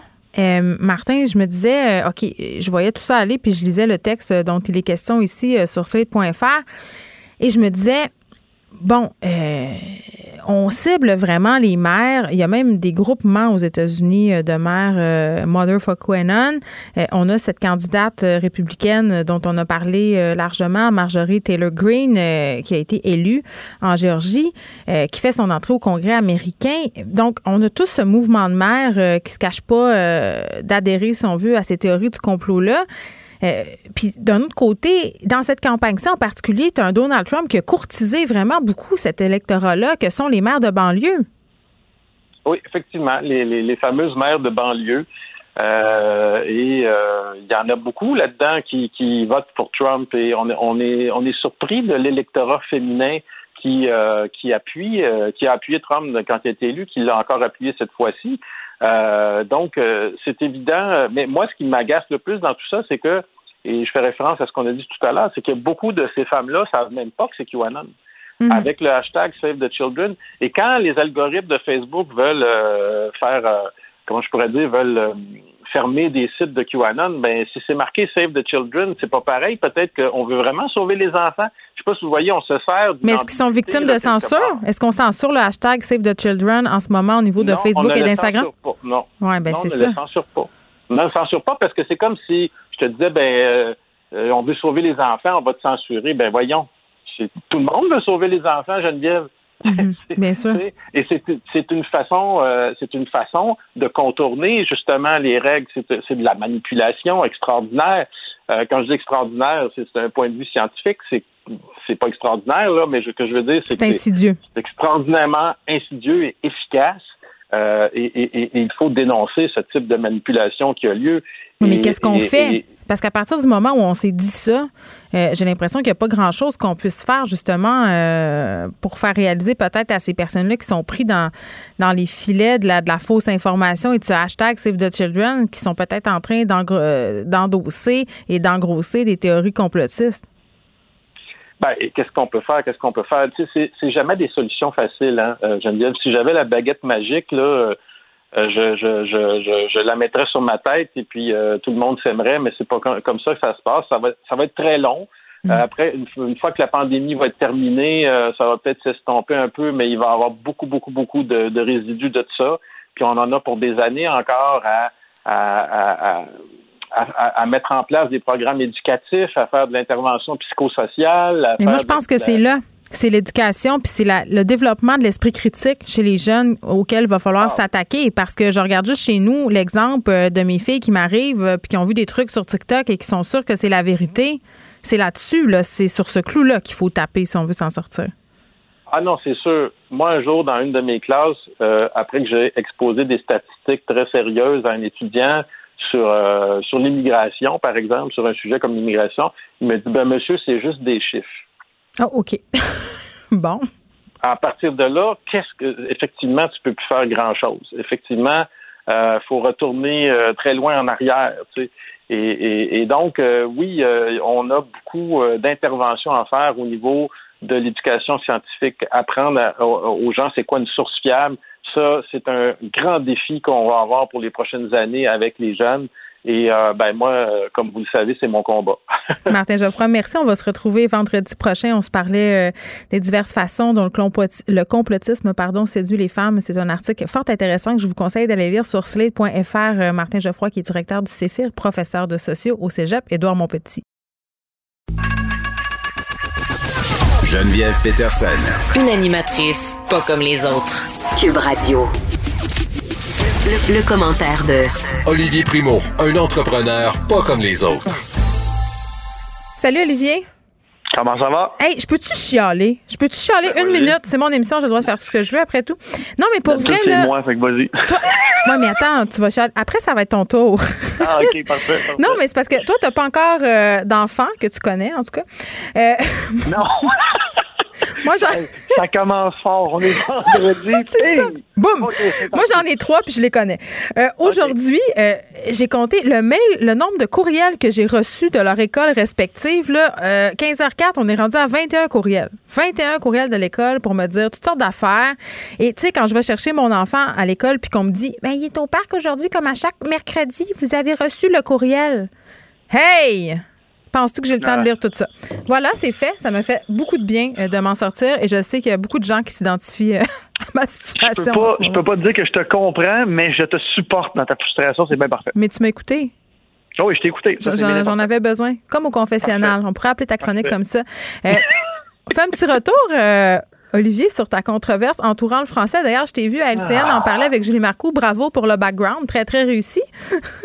C'était bien, hein? Même mon père, après, m'a appelé. Il me dit Olivier, t'aurais pu te forcer puis te mettre dans une place plus neutre. T'avais l'air d'un gars, t'avais l'air d'un gars qui collectionnait les figurines. Je veux te le dire. Je t'aime beaucoup. c'est ma salle de podcast pour ceux qui m'ont pas ah oui, je sais. à LCN. Mais regarde, c'est, euh, ouais, ouais, même mon père, il m'a dit Olivier, t'aurais pu te forcer. Et ma mère aussi me regarde, hein? on, est ce qu'on est. Qu'est-ce que tu veux qu'on fasse? Regarde, Jack Mason, il parle, il parle au, Parlement dans son char. Fait que dis-toi qu'au moins, tu étais dans un endroit, tu étais chez vous. Bon, euh, tu as suscité quand même l'opprobre populaire cette semaine avec ton ta chaîne de pizzeria? Je pense que je me suis, euh, l'expression ramassé, c'est l'expression parfaitement choisie, ramassé comme porte-étendard et, et, représentant de, des entrepreneurs au Québec qui utilisent l'anglais dans leur entreprise. les, coloniser. Exactement. Bon, là, premièrement, on va commencer par le mot coloniser. Là. On est en 20, en 2020. Est-ce qu'on peut passer à autre chose? Arrivons en 2020. Non, on peut pas, ça a l'air, on peut pas. Ouais, je sais, je sais. Et là, l'autre truc, c'est que, comme je, viens de dire, je me suis, je me suis ramassé comme porte-parole de tous ceux qui utilisent des noms anglais pour leur euh, pour mm. leur commerce. Ouais. Et je crois, et là, ça fait quand même longtemps que je suis que je, et je suis les médias, que je suis dans les médias. J'ai jamais vu euh, une controverse aussi séparée. Parce que là, habituellement, il y a, bon, OK, une partie qui aime, l'autre partie qui aime pas. Là, cette semaine, c'était vraiment 50-50. Je, je l'ai appelé le clash des générations. J'en parlais avec ma mère hier. Tu te feras pas d'amis. non, je comprends, mais c'est comme ça. On est à la croisée des chemins. Il va falloir que tout le monde s'habitue à. Et je pense que les plus jeunes, la génération qui écoute, je pense que je m'inclus là-dedans, les mm. peut-être 40, 45 ans et moins, et l'autre génération, euh, puis en passant, il y en a des plus jeunes qui m'ont écrit aussi tu devrais utiliser juste le français et des plus vieux, c'est pas ça que je veux dire. ça me fait peur. Euh, bon, moi, mon, point de vue a un peu évolué. Tu sais, quand tu dis une phrase comme euh, il va falloir que le monde s'habitue à, tu sais, on est conscient que c'est une syntaxe qui est vraiment empruntée à l'anglais. Donc, le français est vraiment en train de nous contaminer. Puis moi, je suis un peu je logeais un peu à la même enseigne que toi, là, sans faire de mauvais jeu de mots avec ton enseigne personnelle de pizza, mais je me disais, je me disais, hey, pour vrai, on peut-tu se calmer avec ça? On peut-tu, comme, se slacker bobette avec le bonjour, hey, mais force est d'admettre, puis j'avais la discussion euh, avec euh, des gens, puis mes enfants en particulier. Euh, je pense que peut-être, nous, comme jeunes, vu qu'on n'a pas un, un rapport qui a été très politique à la langue, on la sent moins menacée et on la prend pour acquise et on devrait peut-être se stresser davantage puis faire la police puis contrôler les noms des commerces, moi, je trouve pas que c'est une bonne façon, mais réintéresser euh, les jeunes à la culture, à la langue française, moi, je pense que c'est là-dessus qu'on devrait se concentrer. Mais il y a vraiment d'autres façons de le faire que de changer des noms de commerce. Ben oui. Là, tu sais, on m'a aujourd'hui, cette semaine, on m'a comparé, ben, on a comparé le nom de mon entreprise souvent au Cirque du Soleil qui est l'exception à la règle. Et mhm. là, je veux, veux pas, je veux pas commencer dans l'histoire, mais ben, à pas Guiado. Non, non, c'est ça. Quand non, non, non, pas pas tout, pas tout. Quand le Cirque du Soleil a commencé, la mondialisation existait comme ça commençait. Oui, oui, oui. Je veux dire, ça, ça faisait des années que c'était commencé, mais pour qu'une entreprise québécoise, dans ces années-là, perce à l'international avec un nom français, ça n'a pas pris du jour au lendemain, premièrement. Céline, elle n'a pas d'accent sur son Céline en anglais. Exact, exact. Et là là, c'est l'enfer. Mais je, tu sais, on, revient au nom anglais là. Il y a tellement, puis j'en ai répété 2000 fois là. J'ai, je pense qu'on a fait le tour de, du débat en ce moment. On ne veut pas dire qu'on l'a réglé, on en a parlé, on a fait Mais le ça, tour. c'est bien. exactement, ça c'est bien. Mais je pense qu'on en est venu à la conclusion. Et là, même cette, aujourd'hui là, la, la poussière est retombée. Là, je voyais beaucoup de, de, de tweets et de, de, de je m'en de posts Instagram bien en anglais. Ah ouais donc. non, mais regarde, Olivier, Olivier Là, on, va, on va, on va, regarde. Toi, toi, t'es contaminé, là. Je pense que ça va, on peut le régler, on peut s'assumer, ça va. Toi, toi, c'est fini, là. Ça va, même ça va se passer.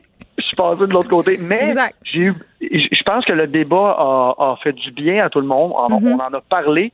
Sauf que ce que les personnes n'ont pas aimé, et même ceux qui sont pro-français, parce que j'en ai énormément qui m'ont écrit et ils m'ont dit Je suis 100% désaccord avec ton nom anglais, je suis 100% désaccord que tu utilises l'anglais au Québec, mais je suis 100% désaccord avec le monde qui, qui essaie de, de, briser ton entreprise parce que tu as utilisé un nom anglais. Ah non, mais ça, la cancel culture. Non, non, là, ça marche pas. Puis non, non, ça, ça fait pas de sens. La discussion, il faut l'avoir. Il faut se demander comment réintéresser les gens à la langue française. Puis je pense pas que faire la police, ça fonctionne très bien avec les jeunes. Je pense qu'on sait ça depuis 1802. OK. Exactement. Prochain sujet. Euh, fête euh, risque de dégénérer. Ouais. ben moi, je pense que ça va complètement dégénérer. On va le voir. Puis là, on a vu les les prévisions de, Santé Canada qui s'attendent à 10, 20 000 cas par jour au mois de décembre. Mais si ça continue, si, on continue comme ça. Ben, on continue comme ça. Je ne sais pas si vous avez remarqué. Là, ceux qui vivent en, sous une roche n'ont pas remarqué, là, mais les, les, Laurentides sont pleins à craquer. Il y a des parties de maison. Et là, le monde, là, pendant la, pandémie, au début, était gêné de mettre des stories et tout ça. Là, c'est la folie furieuse. moi, je prends même plus le temps d'écrire à mes amis comme Antoine Jane. Le monde, c'est la catastrophe. Dans, personne ne respecte rien et c'est pour ça que les, cas continuent à augmenter comme ça. Et là, on, on débloque Noël. Moi, je suis pas pour, euh, je suis pas pour ou contre. C'est pas ça que je veux dire. Là. Hmm. Mais on, on, déconfine pour Noël un peu. Est-ce que tu penses qu'il va y avoir de l'exagération? Ça ben, fait juste deux mois qu'on est en confinement et là, on, on ouvre la porte avec un élastique qui tient même pas, là, qui est collé avec euh, quelqu'un tient avec deux doigts, là, hmm. puis c'est 10 personnes par maison ils vont se ramasser 15, 20, 30. Puis en plus de ça, la fenêtre est tellement, est tellement courte parce que pour le jour de l'an, on peut pas. Écoute, j'ai hâte d'arriver dans mon party de famille pour voir combien il va y avoir de personnes. Ça va me surprendre je, sais que je vais, dire à ma mère, bon, maintenant, je vais manger dehors. C'est juste au cas où, parce que je suis quand même euh, public. Si jamais quelqu'un débarque ici, ça me tente pas de me faire à Ben non, puis évidemment, là, puis, tu sais, euh, depuis le début de cette pandémie-là, je pense que ce qu'on reproche parfois au gouvernement, c'est de ne pas donner des consignes très claires. Là, en, en, évoquant ce concept de contrat moral, en disant c'est quatre jours, puis là, après ça, docteur Arruda qui revient, puis qui dit, ouais, c'est quatre jours, mais on aimerait, on aimerait mieux que vous vous réunissiez seulement une journée ou maximum deux. C'est pas, en tout cas, à date, là, de donner du lousse puis de donner euh, une marge pour l'interprétation aux gens, ça n'a pas donné de super bons résultats parce que il euh, y a beaucoup de monde qui sont mêlés. Puis je m'inclus là-dedans. À un moment donné, euh, pendant la pandémie, on savait plus trop qu'est-ce qu'on pouvait faire, qu'est-ce qu'on pouvait pas faire. C'était-tu deux mètres, c'était-tu un mètre? À un moment donné, tu t'en rappelles-tu, là, il y avait baissé les distances pour les enfants. c'est beaucoup d'informations à assimiler. Puis les gens sont à bout, fait qu'ils vont faire leur partie de Noël. Puis moi, ça me fait bien rire de penser, je trouve ça bien naïf de penser que les gens, à, partir du 27, euh, pardon, ils vont tirer à la plug. Mais non, mais non. Et puis, j'espère que ben, le gouvernement ne sont pas stupides. Ils, sont au courant que pour ça qu'ils font. Eh Exactement.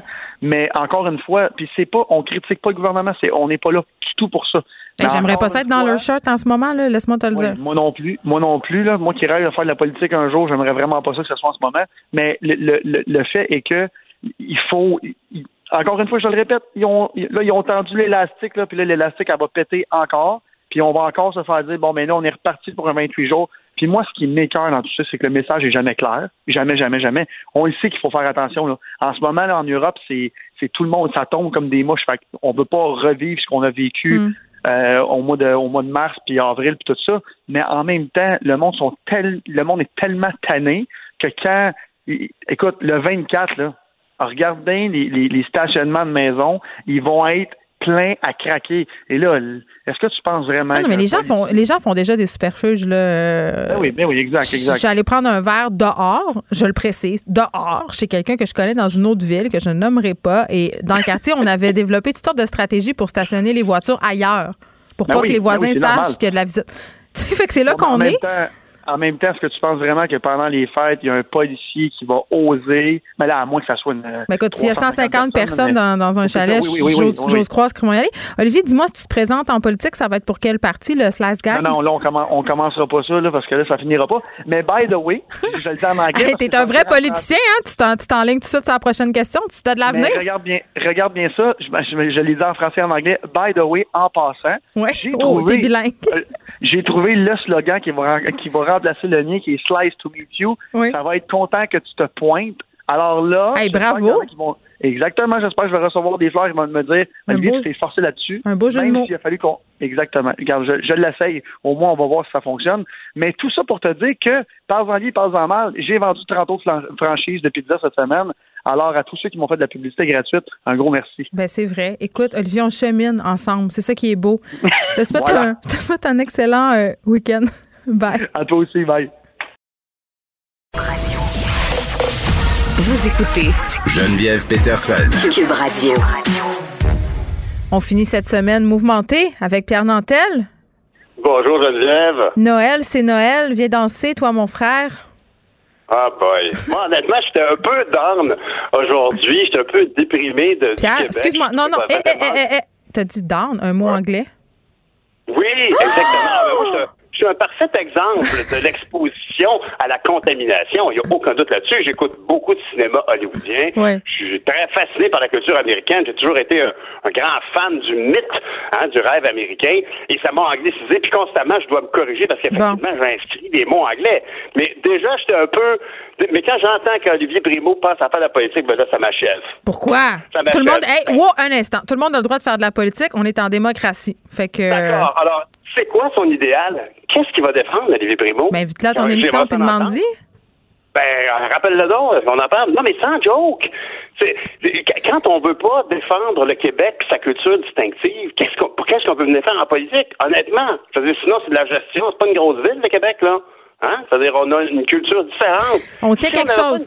On, tient une bonne entrevue ici. On pas en ondes actuellement. T'as raison. Si on n'a pas une culture différente, parce que si on parle de langue, on parle de culture. À part de ça, on est des Nord-Américains, on a des Walmart, des AEW, des McDonald's, on est comme en Amérique du Nord, tout partout en Amérique du Nord, aux États-Unis, etc. Mais on parle français. C'est ce qui nous distingue du reste des provinces, canadiennes. Alors, si on parle de langue, ben on parle de culture. Puis si on parle de culture, ben on ne sera pas là. C'est un top de Québec, la population qu'on a là, on est à peu près entre le Massachusetts, qui a à peu près 7 millions d'habitants, mm. puis le Michigan qui en a 10. Là. Est-ce que tu connais beaucoup d'émissions culturelles, de musiciens, de, réseaux culturels qui existent dans ces États-là? Ben non. Hein, ouais, bon. Ben, ce qui nous distingue, c'est le français. Ben, ce qui nous distingue, c'est le français. Selon François Legault, ce qui nous distingue aussi, c'est notre amour de la famille. Et c'est pour cette raison qu'il nous a permis de savoir quatre jours. Oui. Bon, ben là, toi, tu me ramènes à mon sujet d'origine et je t'en remercie parce qu'honnêtement, je, je, euh, je, suis un peu. Je pense que M. Legault a, a battu en retraite parce qu'en début de semaine, il s'est dit, je pense qu'on est capable de faire des grandes choses au Québec. Je pense qu'on est capable de saisir une opportunité pour se donner une grosse quarantaine. Comme Richard Martineau disait en Australie, c'est ce qu'ils ont fait. Puis aujourd'hui, ils sont tranquilles. Ben, aujourd'hui, nous, on aurait pu faire ça. On aurait pu décider d'extensionner un peu le congé. T'as un autre anglicisme, extensionner. On aurait pu ajouter une là, Pierre, là, Pierre, sois prudent parce qu'à chaque fois que tu vas faire un anglicisme, on va mettre 25 cents dans le genre. Puis... ben oui, ah oui, c'est ça. C'est comme, comme celui qui sac trop, bien Exact. Non, mais, mais, mais, mais je veux dire, honnêtement, je, suis déçu. Je suis déçu. J'aurais pensé que les gens auraient pu penser au-delà de leur propre réalité immédiate. Je suis en même place que toi. Pardon? Je suis à la même place que toi. Ouais, hein, mais c'est parce que, tu quand, quand M. Legault évoque ça, tout de suite, c'est comme, ah, mais mon Dieu, non, mon enfant, oh non, mes, mes professeurs, mon membre, mes membres de syndicat, c'est comme, ouais, mais the bigger picture, hein? The bigger picture. 55. Allons-y. Oui, merci, 55. Non, mais on peut-tu. Moi, ça m'a beaucoup déçu, honnêtement. Je, je, je, comprends très bien la décision de M. Legault. Je pense qu'en tant que citoyen, on doit respecter la loi. On doit respecter les ordres de la santé publique. Mm. Puis on va le faire. Mais j'aurais espéré une vision un petit peu plus ambitieuse. J'aurais aimé ça. Je parle pas de, je parle pas du gouvernement. Je parle des Québécois en général. Le mouvement, le braquage qui s'est placé devant François Legault quand il a évoqué ça, mm. ça fait que bon, ben, je baisse les bras un peu. Vous voulez être malade? Allez-y. Oui, mais en même temps, OK, l'argument à ça, là, puis moi, je me posais la question, euh, puis je parlais avec un épidémiologiste euh, de la santé publique tantôt, si on n'avait rien fait, parce que là, le gouvernement le sait, là, il y en a déjà des rassemblements qui vont se faire, qui se font. Le fait de baliser va peut-être faire en sorte que ça sera mieux contrôlé, qu'il y en aura moins. Fait que peut-être aussi que c'est ça. Il n'y avait pas le choix, ah, en guillemets, là je, suis vraiment ton avis. Je, je partage, tu as raison, cette analyse-là est bonne, puis de dire que les gens vont se réunir, évidemment, donc il faut leur euh, encadrer, effectivement, ces, ces, ces, rencontres-là, d'accord. Mais ce qui me préoccupe, c'est le petit effort de plus qu'on aurait pu faire pour se donner une vraie semaine de plus avant Noël, pour pas contaminer grand-maman. Hmm. Une vraie semaine de plus après Noël pour pas ramener ces microbes de grand-maman. La question des écoles. C'est les écoles le problème. C'est parce que si tu fais ça, puis on en a parlé avec des profs, avec des directeurs, des parents, tout le monde s'entendait pour dire que ça allait être l'enfer. fait il faut jongler avec ça, il faut jongler avec la santé. C'est une question de perspective. Honnêtement, il faut se rappeler ce qui se passe en Italie. Là. Il y a du monde qui va dans un corridor. Tu sais, fait que je veux dire, l'enfer calmons-nous. Est-ce que cette année, moi, c'est sûr que mes enfants sont grands, là, ils ont 25 29 ans. Oui, c'est facile de parler. ils sont auto-nettoyants, toi, à cette heure. Oui, c'est ça, c'est très bien dit. Ça, on parle en tout cas. Non, mais je, veux dire, je comprends, j'ai pas d'enfants en classe. Fait que c'est facile pour moi de le dire, mais quand même, on est dans une situation d'exception, là. Il y a du monde qui meurt. Même ici, il y a des, il y a oui, on fait, on fait du délestage, euh, notamment dans les hôpitaux du Saguenay. On a commencé. Oui, ben voilà. Ben oui, avec 200 cas euh, par jour, je comprends. Je veux dire, il me semble, en tout cas, que euh, il y a quelqu'un qui a utilisé le mot reality check tout à l'heure. Ben, on va en avoir un tantôt. Ben voilà. Alors moi j'ai un petit peu l'impression ici qu'il y a une forme de, on est un peu nombriliste et c'est peut-être d'ailleurs, tiens, je vais te faire une belle boucle. C'est peut-être l'effet que nous sommes surmédiatisés au Québec. On a tellement de médias et d'informations, on a tendance à pas voir ce qui se passe à l'étranger. Si on allait juste voir ce qui se passe, pas par les, efforts de Richard Latendresse à TVA. Je veux dire, il fait tout ce qu'il peut pour nous faire voir qu'aux États-Unis, ça va mal en joie le vert. Fait que soyons aux aguets et faisons des efforts, s'il vous plaît. Oui, New York qui a choisi de fermer euh, ses écoles. Pierre Nantel, merci. Je te souhaite euh, une excellente fête semaine. Puis on va tous et toutes faire notre examen de conscience, je pense, par rapport à Noël. Qu'est-ce qui est le mieux de faire? Est-ce qu'on choisit d'aller voir nos familles? Est-ce qu'on choisit de rester chez nous? On a encore quand même pas mal de jours pour y penser. Là. Je trouve qu'on parle de Noël un peu trop pour un 20 novembre. C'est tout. On a fini cette semaine. On se retrouve euh, lundi prochain. Merci d'avoir été là. Merci à Frédéric Mockel à la recherche, Sébastien Laperrière à la mise en onde. Je vous laisse avec Mario Dumont. Prenez soin de vous et profitez de votre week-end. Buvez un peu de vin. Cube Radio.